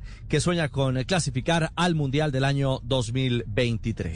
Y hablamos de Liga. Atlético Nacional igualó frente a Cortuluá muchos de los jugadores juveniles de la nueva sangre del Verde de Antioquia estuvieron en cancha en el empate 1 a 1 final. La visión y el análisis del técnico Hernán Darío Herrera. Muy, muy contento con lo que tiene Nacional en las menores. No por esto vamos a, a decir que ya están los refuerzos, no. Nosotros seguimos buscando, eh, la institución sigue buscando, me imagino. Hoy yo le digo, hoy se queda uno enamorado, enamorado de, de esos jugadores. Y otro que tuvo su primera exposición como técnico en propiedad es David González, el ex arquero del Deportivo Independiente Medellín, estuvo ya en la línea como DT principal del poderoso, que igualó uno a uno frente a Alto Lima en su debut. Para mí es obviamente una experiencia muy linda estar en la raya, pero no porque esté dirigiendo ex compañeros o dirigiendo amigos, es porque simplemente estoy dirigiendo, estoy cumpliendo lo que siempre quise hacer. No tiene por qué interferir en ningún tipo de decisión el hecho de que hayamos jugado juntos o de que seamos amigos. Y escuchen esta fiesta, fue en Cúcuta.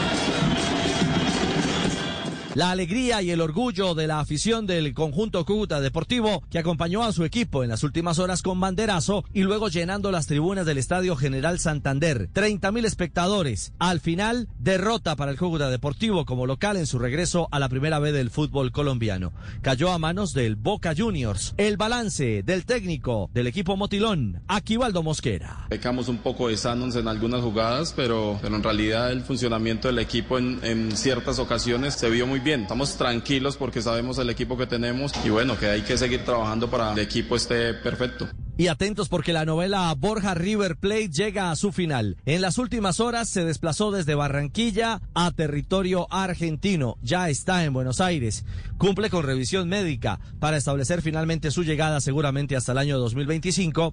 El 100% de sus derechos deportivos serán adquiridos por el conjunto argentino. Pero han sido días difíciles en la negociación. Así lo confesó el propio Miguel Ángel Borja. Ha sido un, un trabajo difícil junto a, a, mi representante que ha venido trabajando. Yo simplemente me he dedicado a seguir lo, las instrucciones que ellos me dan. El día que tenía que ir a entrenar iba y el día que no, que no me daban la autorización me quedaba trabajando con, con mi PF porque obviamente siempre estuve trabajando. Y buenas noticias en el golf para Colombia con Camilo Villegas que ha firmado su mejor actuación hasta ahora en la temporada del PGA Tour. Lo ha hecho justamente brillando en el torneo Barbasol Championship en los Estados Unidos. El golfista Paisa ha conseguido firmar al final eh, un balance con menos 16 golpes en su tarjeta de cierre y establecer así la décima tercera posición en este torneo del PGA Tour, que fue ganado finalmente de manera dramática por Trey Mullinax en territorio estadounidense. Buenas noticias de Villegas a esta hora en los deportes en Mañanas Blue. Estás escuchando Blue Radio. Seguimos a esta hora de la mañana en Blue Radio. Estamos en Mañanas Blue. Si estás emprendiendo, haz como Rigo y pásate a Tigo Business. En este mes lleva para tu negocio 50 gigas por 36 mil pesos comprando de 3 a 5 líneas postpago. Marca numeral 503. Válido hasta el 31 de julio de 2022. Términos y condiciones en tigo.com.co slash emprendedores. If you're like most people, you like your money. So why lose it to unnecessary banking fees when you can open a free checking account at Redwood Credit Union?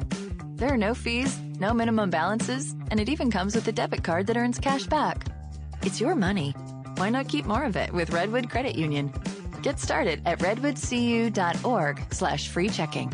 You can stop paying those fees now. Really. Federally insured by NCUA. ¿Estás buscando una nueva y gratificante carrera? Entonces tenemos algo para ti. Únete a Sherwin Williams y comenzarás una carrera como miembro de un equipo que respalda tu crecimiento. Actualmente necesitamos repartidores, asociados de ventas y aprendices para puestos de gestión de ventas. Si esto te suena como una buena oportunidad, visita sherwin-williams.com diagonal trabajos y presenta tu solicitud hoy. Las 9 de la mañana, 26 minutos. Les actualizamos las noticias en este día lunes. Hoy es 11 de julio. No hay pistas de que se pueda reanudar el paso por la vía al llano, que sigue afectado allí entre el sur de Bogotá y Villavicencio por derrumbes y por inundaciones. Felipe García. Sí, señor Néstor, justo acaban de habilitar el paso aquí en el sector del Ubal vía Bogotá-Villavicencio, pero solo a 500 vehículos. El paso, hay que decir, solo es hasta los municipios de Chipaque y Caques en Cundinamarca y lo hacen solo para descongestionar el megatrancón que hay saliendo de aquí desde Bogotá. Solo van a dejar pasar entonces hasta el primer derrumbe. La idea, eh, la idea, según nos cuentan aquí la policía, es precisamente que avancen vehículos y así baje el trancón que está represado desde muy temprano en la madrugada acá en el sur de Bogotá. Sin embargo, sin embargo, hay que decirle a los oyentes que sigue queda cerrada totalmente la vía Bogotá-Villavicencio debido a varios derrumbes y emergencias que hemos reportado de esta, desde esta mañana. Sobre el cierre, Néstor, habla el teniente Luis González, jefe encargado de la seccional de tránsito y transporte del Meta. Tenemos caída, caída de material y desbordamiento de quebradas con tres puntos de afectación, kilómetro 67 al 57. En este momento, personal de la construcción se encuentra en los puntos evaluando la, la forma de remover este material y habilitar la, la vía. Por favor, los usuarios atentos. Cientos de vehículos, Néstor, siguen represados aquí según nos cuentan algunos de los conductores, no hay opción de regresarse porque tienen que llegar sí o sí a su destino. Otros en carros particulares nos dice que tampoco se devuelven porque tienen pico y placa. 9 de la mañana, 28 minutos. Atracaron esta mañana en carreteras de La Guajira, padre Linero, a Rafael Daza. Cantante de vallenato. Artista vallenato. Sí, señor y a su manager Juaco Guillén. Ah, famoso Juaco Guillén porque era el manager de Diomedes Díaz. Histórico un gran amigo de Diomedes. Histórico, pero además con un liderazgo entre los taxistas de Valledupar. Dueño de taxis en Valledupar. Sí, señor. 9.28 minutos, esta es la noticia del momento, ocurre en el Caribe colombiano, Vanessa Saldarriaga. Sí, Néstor, estaban trasladándose en horas de la noche hacia el municipio de Ato Nuevo, donde iba a estar Rafa Daza presentándose en el marco del Festival de la Amistad. Iba en una camioneta acompañado por su manager Juaco Guillén, cuando tuvieron que frenar de pronto en la carretera porque les lanzaron un elemento contra el vehículo. Al bajarse se dieron cuenta que estaba completamente destruida una de las llantas delanteras y de inmediato cuatro hombres armados les cayeron encima para solicitarles todo lo que tenían dentro del vehículo, dentro de lo que se contabiliza, unos micrófonos, las gafas que incluso usan para leer y varios celulares. Esto es lo que dice Juaco Guillén sobre las pertenencias que perdieron. Dos millones cuatrocientos en efectivo, un micrófono de 20 millones de pesos, cadena, la pulsera, los dos celulares, unas gafas, hasta las gafas de leer se llevaron. Bueno, ahí no, no, no, no humillado pues para poder cumplir con la cita vallenata que tenían en el municipio de Ato Nuevo, esto en el departamento de La Guajira, tuvieron que solicitarle ayuda al Mono Zabaleta, quien es otro artista vallenato que casualmente estaba transitando por la vía. Fue quien se encargó de movilizar a Rafa Daza junto a su acordeonero hasta el sitio del concierto, mientras Juaco Guillén quedó solo en medio de la carretera mientras se recibía ayuda de amigos y de la policía para finalmente colocar el denuncio sobre este lamentable asalto que por lo menos les habría dejado pérdidas de 30 millones de pesos. Este Rafa, eh, Rafa Daza, el cantante vallenato, ¿es conocido para ustedes en el Caribe, Vanessa? Muy conocido por muchas ah, canciones. ¿Cuál este es la canción más exitosa de Rafa Daza? Uy, es que son varias. Está, por ejemplo...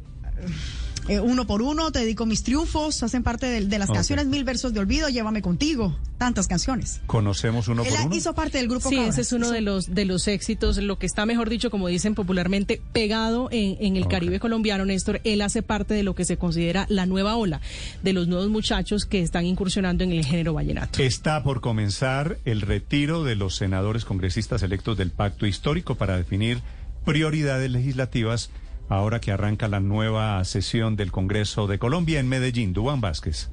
Néstor, y ese encuentro se llevará a cabo en el Centro de Convenciones Plaza Mayor, aquí en la capital antioqueña, donde se reunirán los 20 senadores y 31 representantes de la Cámara del Petrismo, que se posesionarán este 20 de julio. Pues el retiro programático citado para, desde las 10 de la mañana a puerta cerrada comenzará en la agenda con un saludo del alcalde de, Medellín, Daniel Quintero, que llegó en las últimas horas a la ciudad después de estar en Europa, donde se habría reunido en Italia con el presidente Gustavo Petro y luego hará también la instalación oficial desde las 10 y 30 de la mañana la vicepresidenta presidenta electa Francia Márquez. Después intervendrá el equipo económico del gobierno Petro con el tema principal de la reforma tributaria en cabeza del ministro de Hacienda designado José Antonio Campo y Ricardo Bonilla y Luis Carlos Reyes también que lo acompañarán, así como todos los ministros anunciados en diferentes sesiones Incluso Alejandro Gaviria, que estará al frente de la cartera de educación durante los dos días en Plaza Mayor, se tratarán los temas legislativos que harán parte de la agenda del Congreso del Pacto Histórico. Además, participarán asesores y acompañantes de la campaña como Alfonso Prada y también el anunciado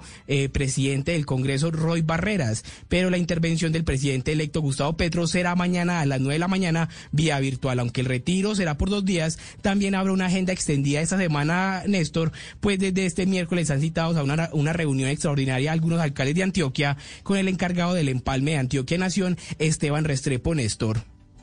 Retiro del petrismo allí en Medellín, de los viejos petristas y los nuevos petristas. A propósito del gabinete de Petro, Carolina Corcho, que será la próxima ministra de Salud, se echó para atrás en la idea de acabar las CPS, que habían sido el blanco de sus críticas antes de llegar al ministerio, antes de llegar al gobierno. Santiago Rincón.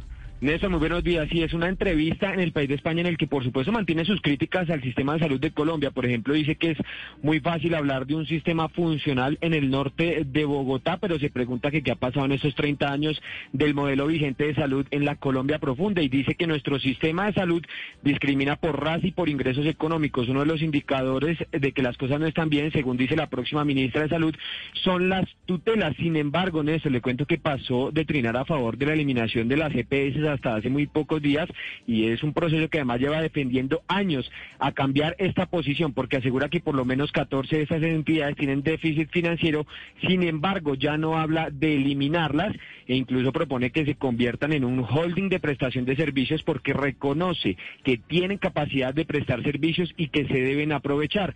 Otra cosa en la que trata de matizar su posición, Néstor, es en que niega que quiera un sistema completamente público porque asegura que, por ejemplo, la gran mayoría de las clínicas son privadas y que van a seguir funcionando. Y por último, reconoce el trabajo del actual gobierno y del actual ministro de Salud, Fernando Ruiz, por ejemplo, en el crecimiento de camas UCI durante la pandemia y el desarrollo de pruebas PCR también durante la pandemia. Incluso reconoce el esfuerzo para llegar con vacunas a amplios sectores del país, Néstor.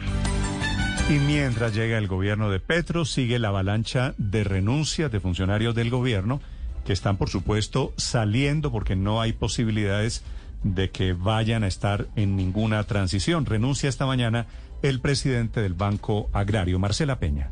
Hola Néstor, buenos días. Esta es una renuncia con balance incluido donde Francisco Mejía recuerda que en su gestión al frente del Banco Agrario se desembolsaron 17,3 billones de pesos en crédito agropecuario, en su mayoría pequeños productores, pero que también se llegó a las mujeres en el campo, a los jóvenes y a las pequeñas y medianas empresas afectadas por la emergencia.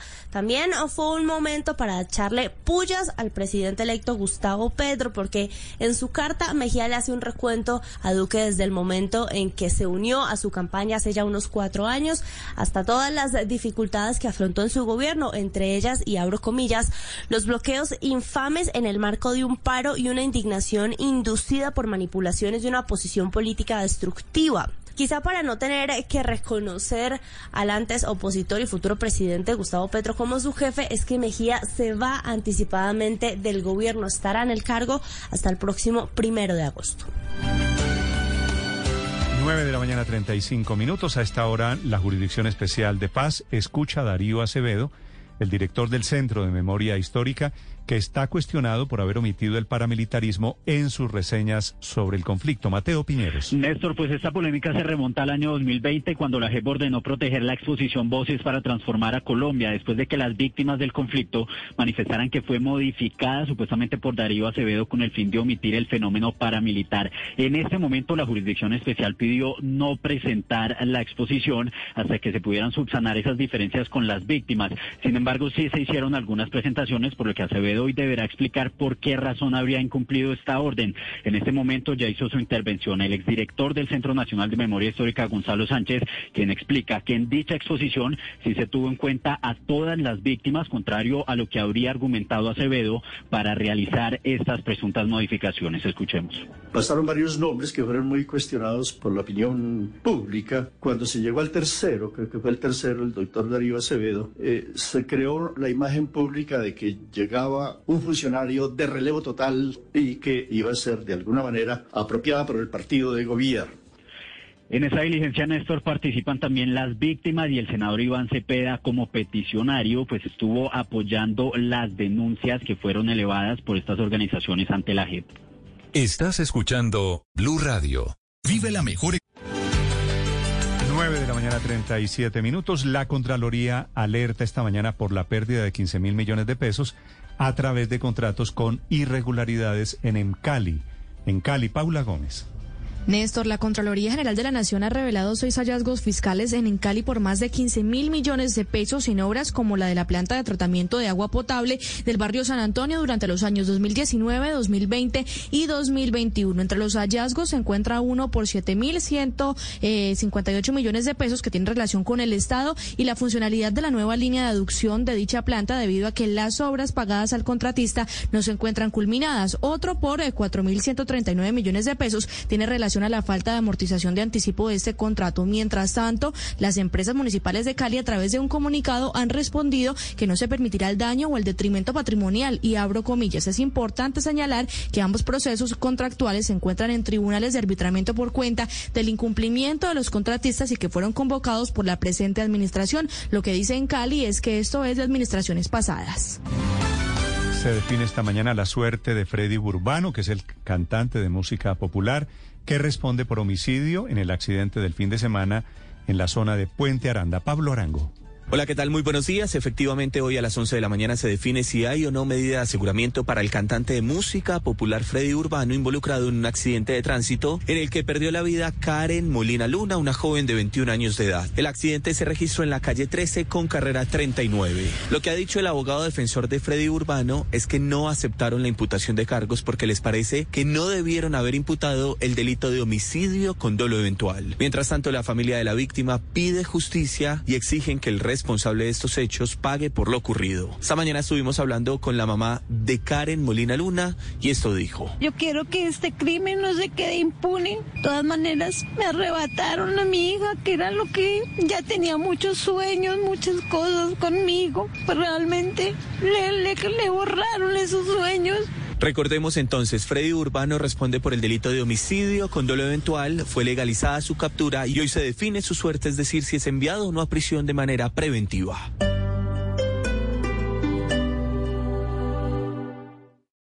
Esta es Blue Radio. Sintonice Blue Radio en 89.9 FM y grábelo desde ya en su memoria y en la memoria de su radio.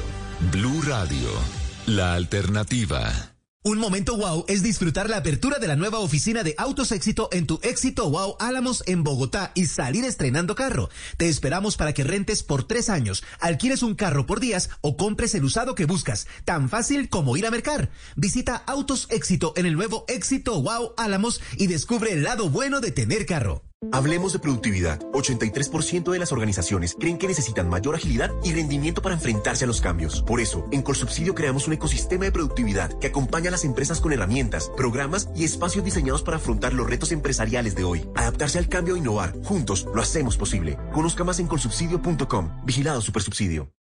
¿Estás buscando una nueva y gratificante carrera? Entonces tenemos algo para ti. Únete a Sherwin Williams y comenzarás una carrera como miembro de un equipo que respalda tu crecimiento. Actualmente necesitamos repartidores, asociados de ventas y aprendices para puestos de gestión de ventas. Si esto te suena como una buena oportunidad, visita sherwin-williams.com diagonal trabajos y presenta tu solicitud hoy.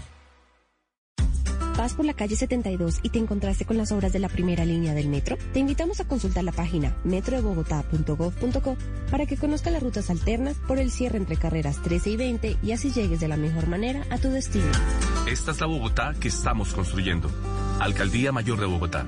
Metro de Bogotá. En Claro Empresas entendemos que todos los negocios necesitan soluciones de nube para controlar su empresa donde sea, de ciberseguridad para proteger su información y de mobile marketing para segmentar sus campañas de publicidad. Por eso tenemos soluciones digitales a la medida de cada uno. Llama numeral 400 o visita nuestros puntos de venta. Aplican términos y condiciones en claro.com.co slash empresas. Es lunes de vida sana. En tu éxito. Aprovecha 50% de descuento redimiendo 200 puntos Colombia. En huevos Omega Rojo, gallinas consentidas y Eggy barra con proteína de la marca Santa Anita. Disfruta las mejores ofertas y encuentra tu balance. Válido 11 de julio. Aplican términos y condiciones. Dígale no a las noticias falsas. Evite los medios anónimos e irresponsables. En tiempos de emergencias y de incertidumbre, es fundamental la información verificada y confiable. Los medios de comunicación formalmente establecidos, por su profesionalismo y responsabilidad, son el antídoto más eficaz contra las noticias falsas y la desinformación. Infórmese por la radio y la televisión a toda hora, con los rostros y las voces que usted conoce y confía. Fue un mensaje de la Asociación Internacional de Radiodifusión, AIR.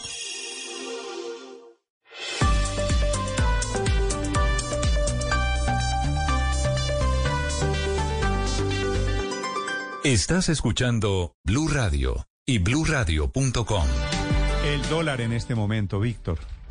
Sube mucho más, Néstor, ya en su cotización promedio eh, avanza 115 pesos. De ahora en adelante, cualquier fluctuación que tenga el dólar va a ser superior a los 30, 40, 50 pesos porque es distinto que tenga una variación, no sé, de 0,3% cuando está en 2.000 a que tenga esa misma variación porcentual cuando está en 4.500. Entonces veremos movimientos muy fuertes de aquí en adelante. Cotización promedio, 4.503 pesos para el dólar, por encima de la barrera de los 4.500 pesos por primera vez en la vida y ya ha marcado un precio máximo de 4.522 pesos en la jornada de hoy. De hecho, Néstor, hoy el peso colombiano es la moneda en la región, aquí en el vecindario, que más se devalúa eh, frente, frente al dólar. Mientras el dólar sube en Colombia cerca de 2,5%, en México sube 1,4%, en Brasil 1,7%, en Chile sube 2,2%, en Perú 0,36%. En estos países, ¿cuánto es la devaluación en general?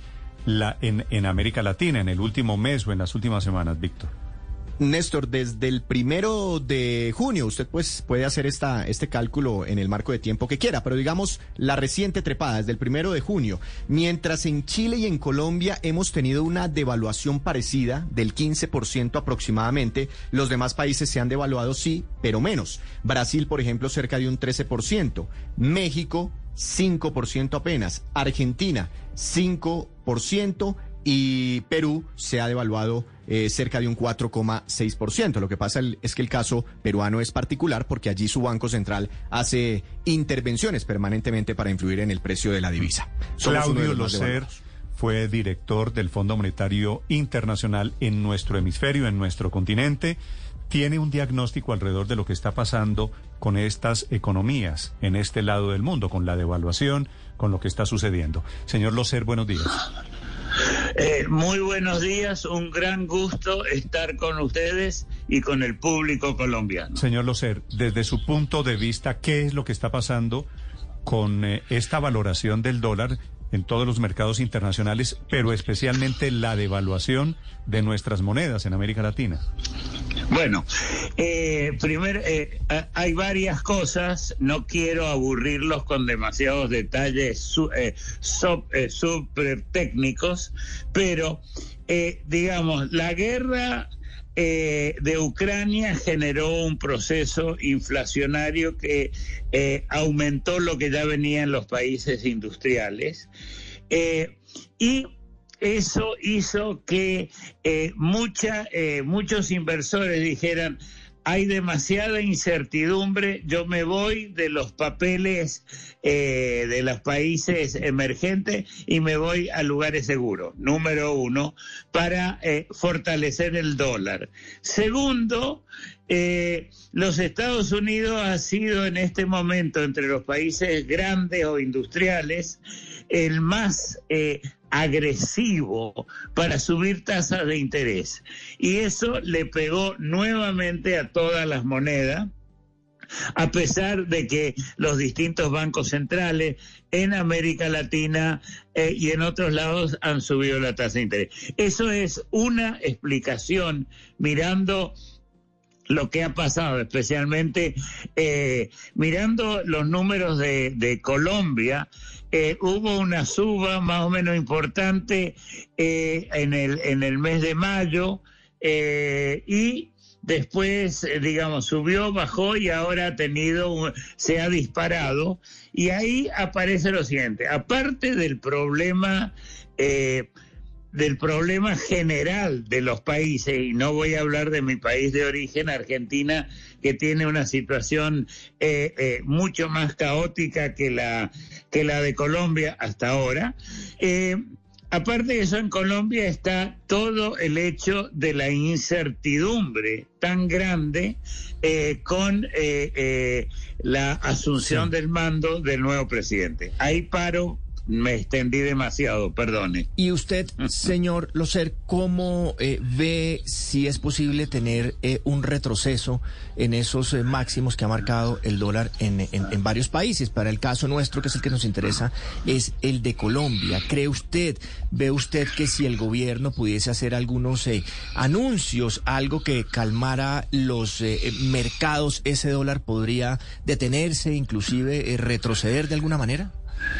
Claro, porque, la, porque mirando los números asusta bastante, dado mi conocimiento de Colombia, eh, que ha tenido un tipo de cambio muy, muy, muy razonable a través del tiempo, eh, tienen que anunciar. Primero, el Banco de la República probablemente va a tener que tomar eh, medidas para, digamos, aumentar la tasa de interés internamente, eh, porque esa es la, una forma de reducir la presión sobre el tipo de cambio. Más importante, yo creo, es anuncios por parte del presidente que sean tranquilizadores. Si el presidente piensa eh, si el, presidente piensa que va a hacer cambios estructurales fundamentales, eso en un país, digamos, bastante ordenado, como yo considero que es Colombia, asusta terriblemente a la gente y va a hacer que muchos corran eh, y están corriendo hacia el dólar como moneda que los protege. Así que tendría que anunciar, no vamos a hacer estas cosas, no vamos a salirnos del petróleo tan rápidamente tendremos cuidado en términos de proteger la actividad privada. No sé si el presidente va a decir esas cosas, pero eso es lo que tendría que hacer para calmar. Pues de alguna manera ya lo ha venido haciendo, sin embargo, nada que calma el precio del dólar y de hecho nombró un ministro pues de gran trayectoria, reconocimiento, prestigio internacional como José Antonio Campo. ¿Qué otro tipo de anuncios, señor Locer, podría hacer el, el próximo presidente de los colombianos para frenar esto que ya podría estarse convirtiendo en una especie de fuga de capitales? Bien, eh, eh, eh, el, el, señor, el, el, ministro Campos, él es, Campos, yo, yo lo conozco muy bien, hemos trabajado, no, no pensamos de la misma manera, es un hombre muy, el, ministro es muy, muy respetado, eso de todas maneras. Eh, el ministro es el que tiene que hablar ahora cómo va a mantener eh, eh, los números fiscales, cómo, cómo va a hacer algunas cosas, pero yo creo que es muy importante que se hable realmente de, de proteger a, a, los individuos. En este momento yo creo que hay una corrida especulativa porque la gente tiene mucho miedo eh, como pasa en estas cosas, y por contagio de lo que ha pasado en, en Venezuela y otros lugares, de que les vengan con medidas que, si lo puedo poner en términos de gente de a pie, que, que, que le quite de su billetera lo que tienen. Eh, hace unos años, eh, doctor Locer, teníamos un dólar, no hace mucho, un dólar en dos mil pesos, más o menos. Eh, y bueno, ya estamos en cuatro mil quinientos pesos en Colombia. Imagínese esa devaluación cuando nos vamos a, hacia atrás. Pero además, en este momento estamos teniendo la inflación más alta en Colombia en 22 años. ¿Cree usted que es un momento oportuno para pensar en dolarizar la economía colombiana? acá ese es un tema importante. Eh, yo soy, eh, yo no creo en la dolarización en una economía sofisticada y grande como es la economía colombiana. O sea, es una de las economías grandes de la región. Es muy complicado eh, cómo funciona esto de dolarizar. Es fácil la idea, pero pasar a eso es muy difícil. Yo no creo que sea la solución. La solución, por supuesto, es, primero, luchar contra la inflación. O sea, Colombia eh, por supuesto, yo lo veo desde un punto de vista no colombiano y yo considero que Colombia ha sido uno de los países mejor manejados en la región en los últimos 20 años. Entonces, yo creo que tienen que trabajar en el Banco de la República para reducir la inflación. Hay elementos como el aumento del precio de combustibles, precio de los alimentos, que le pega a toda la gente. pero creo, creo que hay formas de parar la inflación, pero es muy serio que se haya acelerado tanto el ritmo inflacionario. Y efectivamente. Perdón que me extendí. No, señor, no se preocupe. Efectivamente, ambos, inflación y devaluación, son eh, la noticia, el gran fenómeno económico aquí, aquí en Colombia. Señor Locer, gracias por estos minutos para Blue Radio en Colombia. Bueno, espero no haber sido demasiado denso en mis comentarios. y le agradezco muchísimo. Ni más faltaba. Es Claudio Locer, fue director del Fondo Monetario Internacional para nuestro continente. Víctor, una pregunta. ¿De dónde saca usted lo de la dolarización de la economía? ¿Quién está hablando de dolarizar la economía colombiana?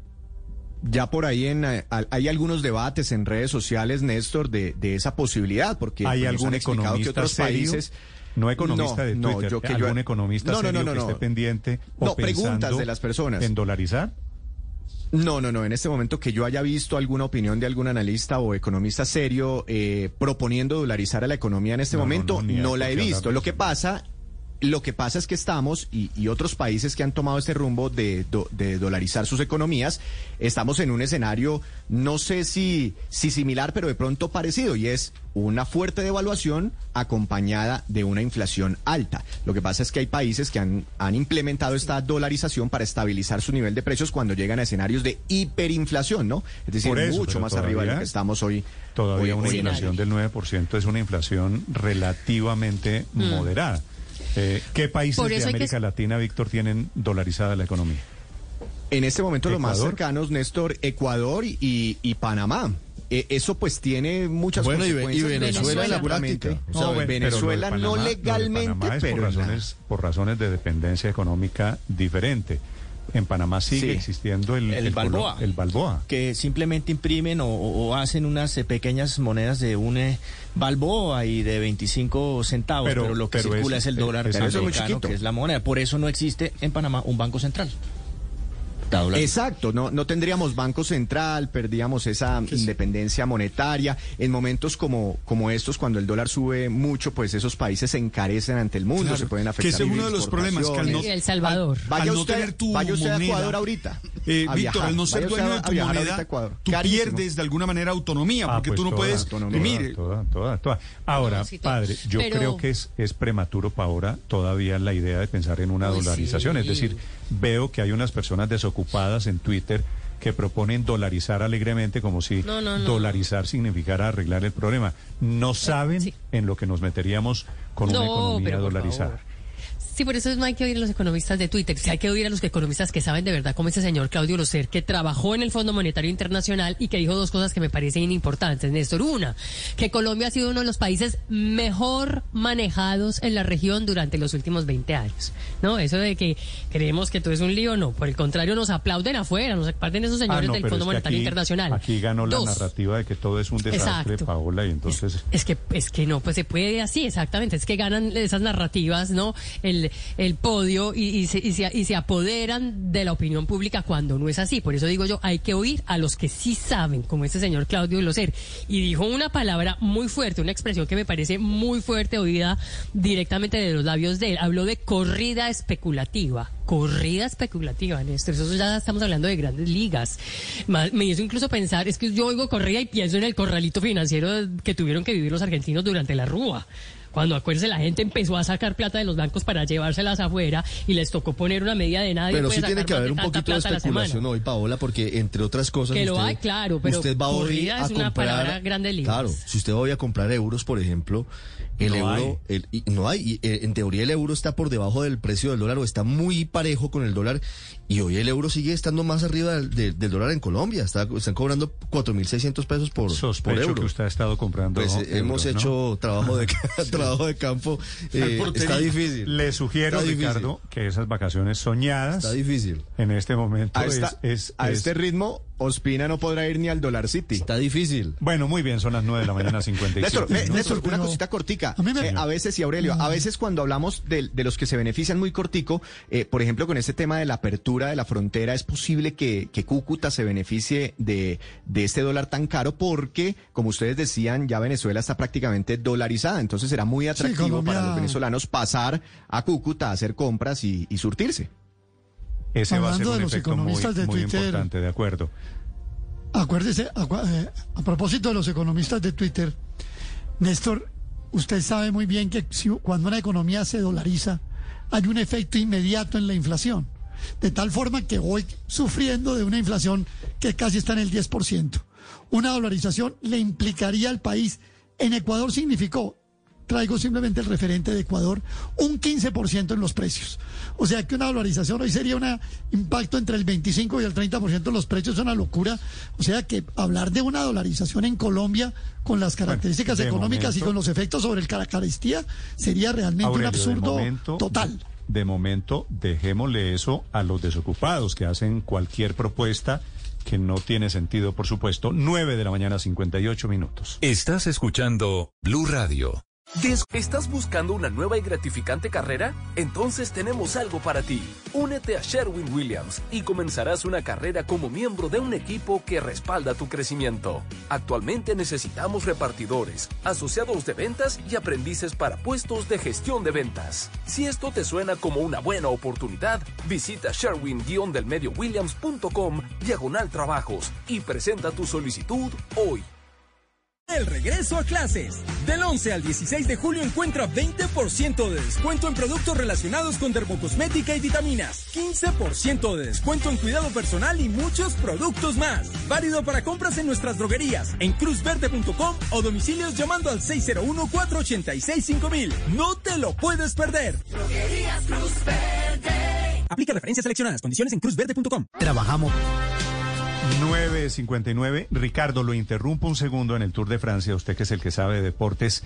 Lo de la liga femenina que origina la protesta de las jugadoras que están en la Copa América que se está jugando en Cali, ¿va o no va a haber liga femenina de fútbol? Pues Néstor, mire, primero eh, que no iba. Después del debut de Colombia en la Copa América, que sí va. Es decir, hay un reversazo eh, aparentemente en desarrollo.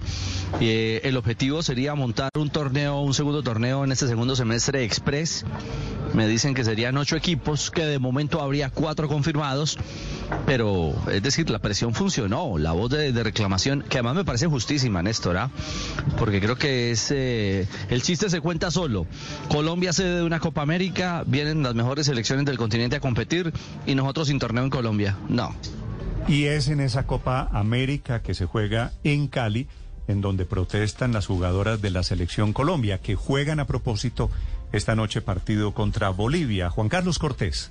Néstor, buen día. Diez minutos antes de que empezara el partido, en el estadio Pascual Guerrero entró Ramón Jesurún y fue abucheado por la multitud que lo reconoció y empezó a gritar Liga Femenina, Liga Femenina en apoyo a las jugadoras de la selección Colombia. Cuando empiezan los actos protocolarios, en el himno nacional las jugadoras levantan las manos al cielo con los puños apretados y hay dos interpretaciones para este gesto. Número uno, el sentirse prácticamente asaltadas porque eh, es, el anuncio llega faltando un día para el inicio de la Copa América. Y lo segundo que se puede interpretar también fue la, la representación de la fortaleza femenina a pesar de cualquier circunstancia el anhelo de seguir. Lacey Santos, la volante de la selección Colombia, valoró el hecho de que Cali hubiera apoyado esta iniciativa. Desde que se anunció que Cali era la sede de la selección Colombia femenina, ha estado muy a la altura de esto y que la gente de verdad está apoyándonos aquí en esta ciudad, esto es increíble. Ojalá de verdad eh, todas las ciudades de Colombia pues siguieran ese ejemplo. la. Deportivo Cali, América, Millonarios y Cortuluá son los equipos que en este momento más están ejerciendo presión para que exista una liga femenina en ese segundo semestre, Néstor.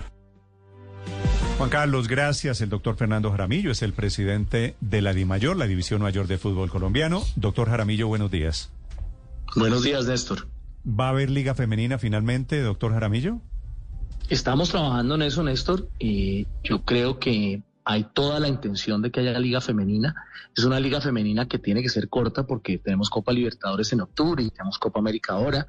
Comenzaría en agosto y terminaría en octubre. ya jugamos una liga femenina del primer semestre muy nutrida con 150 partidos.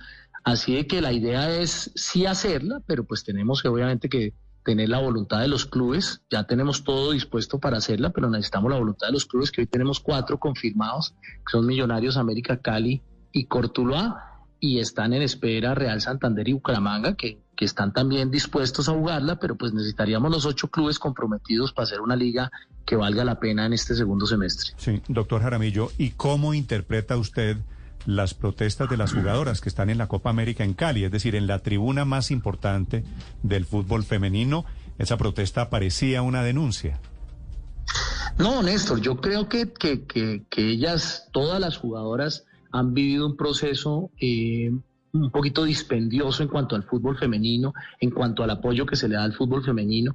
Eh, no comparto la protesta como la hicieron, el modo y en el momento en que lo hicieron, pero entiendo perfectamente cuál es, digamos, la intención de ellas y la desazón que tienen por no tener una liga femenina del segundo semestre. Eh, pero pues hay un compromiso absoluto por parte, eh, por lo menos de la dirigencia de la mayor, de apoyar el fútbol femenino como lo hemos visto eh, desde que yo llegué. Es uno de mis compromisos y lo he cumplido. pero tenemos que tener en cuenta los clubes también que son los que pues tienen que de alguna manera pagar una nómina, tener un compromiso económico y están saliendo de un momento muy difícil de, dos años de pandemia eh, y, el tema no ha sido fácil.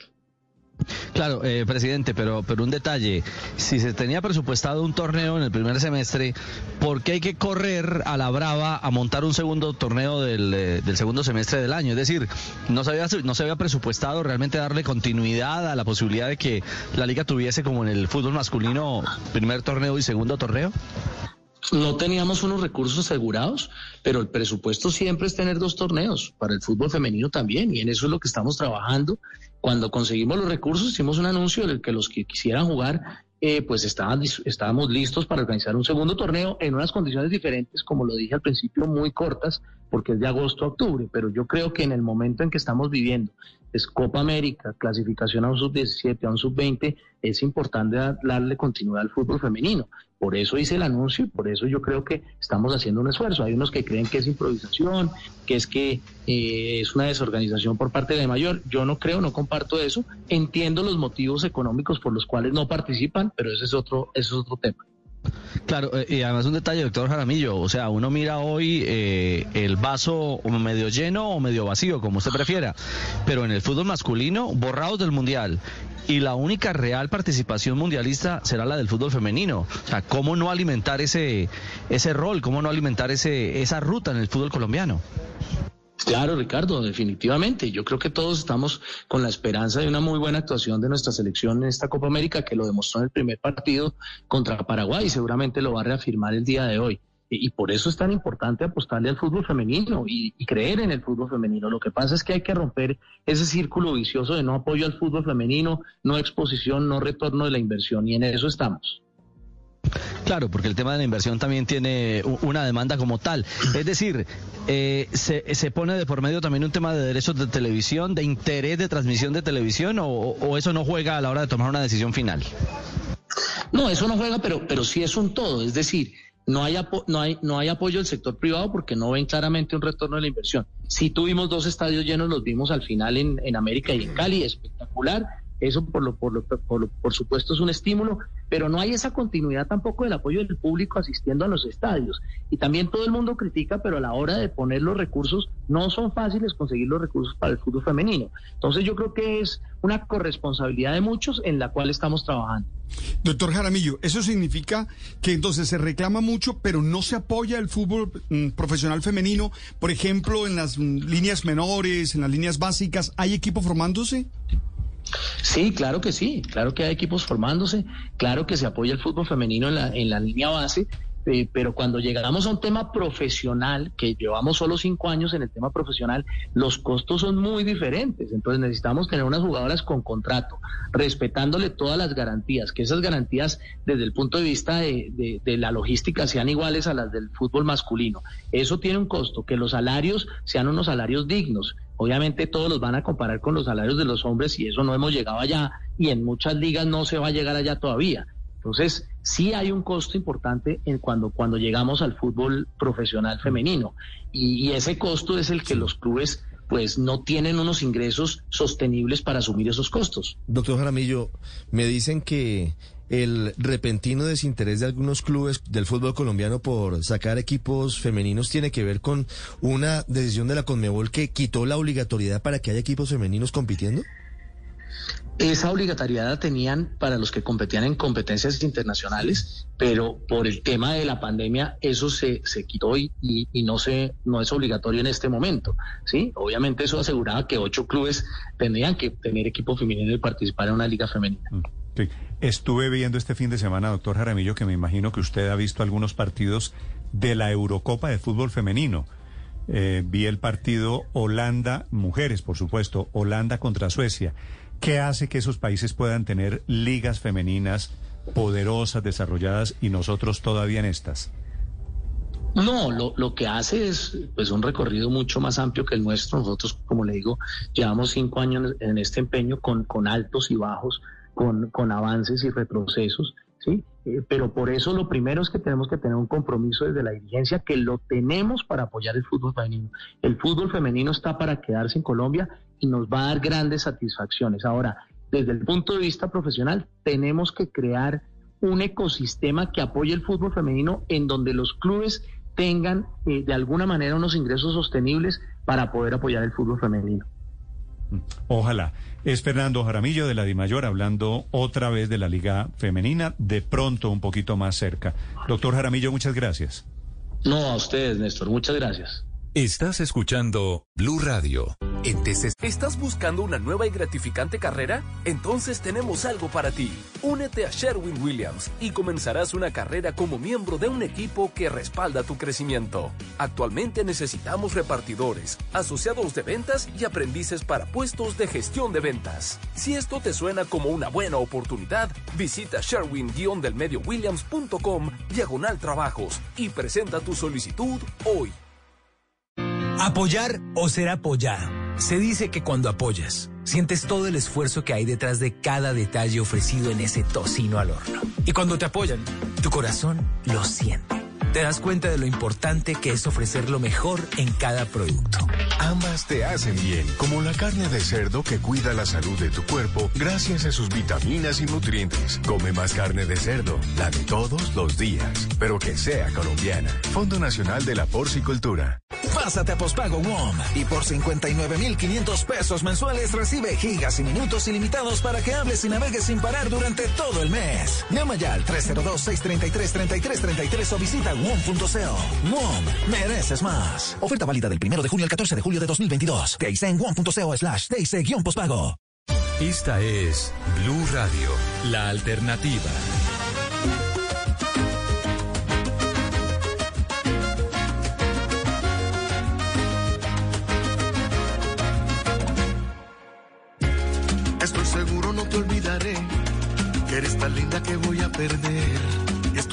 Esta me suena conocida, W. Sí, señor, aunque es una versión nueva, ¿no? La voz es reconocidísima, el ambiente es súper... Gilberto Santa Rosa. Claro que Caballero. sí. Pero, pero la canción la he escuchado. La canción, sí, y, y, hace bien en recordarla porque esta es una versión. Él a, acaba de lanzar esta canción que se llama For Sale como parte de su nuevo álbum que se llama Debut y Segunda Vuelta. Uh -huh. Como una, una relanzada de su carrera. Pero es un cover de una canción original de Alejandro Sanz y Carlos Vives. Ah, ya sé cuál es. Que también se llama For Sale. Pero pues obviamente la versión salsa tiene que aparecer para que, para que se baile. Esta es la versión de la versión de Gilberto Santa Rosa. ¿Y la de Vives y Alejandro Sanz? Aquí está. También está para que la recuerden. Seguro no te olvidaré. Eres tan linda que voy a perder. Y estoy parado en el lugar de siempre donde amor juramos una y otra vez. Quiero que sepa que lo aceptaré. Que no lo quiero y que me va a doler. Y en el garaje pongo alguna cosa para que tú sepas que ahora. Y Santa Rosa versiona la versiona la esta canción para meterle un poco más de más de ambiente, más de ritmo. Bueno, y otra canción salsa que también ha sido versionada en estos días la hace Juliana Velázquez. ¿Se acuerda de Juliana Velázquez? Ganó el premio Grammy Latino como mejor nueva artista. Que la entrevistamos una mañana. Exactamente. Juliana Velázquez eh, toma esta canción de Willy Colón y hace una versión nueva de El Gran Varón.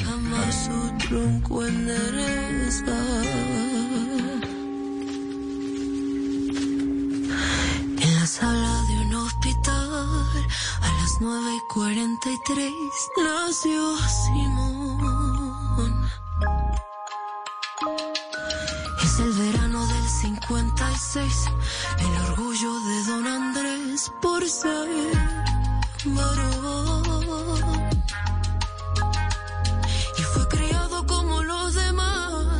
Mano dura con severidad, nunca opinó.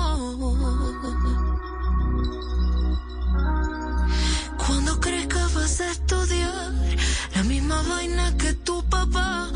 No suena mal para nada en absoluto. Y eh, más adelante entra ya el tumbado salsero. Ah, ¿entra el tumbado? Sí, El- claro, ya, ya un ratico ya entra. El tumbado entra que tienen todo los el- guapos al caminar. Exactamente. ¿Alcanza a entrar antes de las diez y media? Yo creo que sí. Conversemos un ratico mientras llega. No mentiras, ahí llegó, oiga. Oye, míralo, a ver. sido again.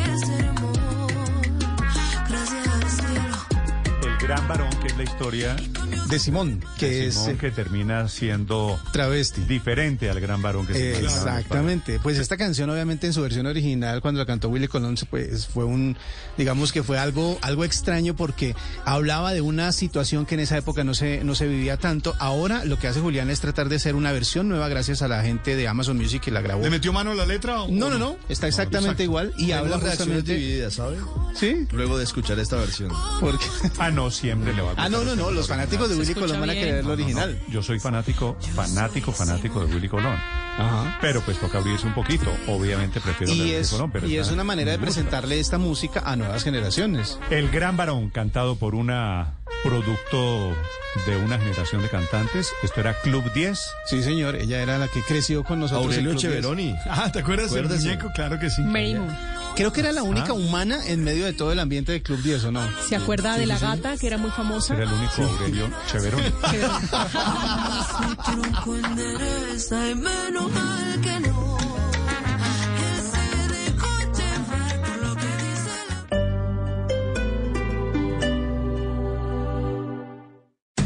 Esta es Blue Radio.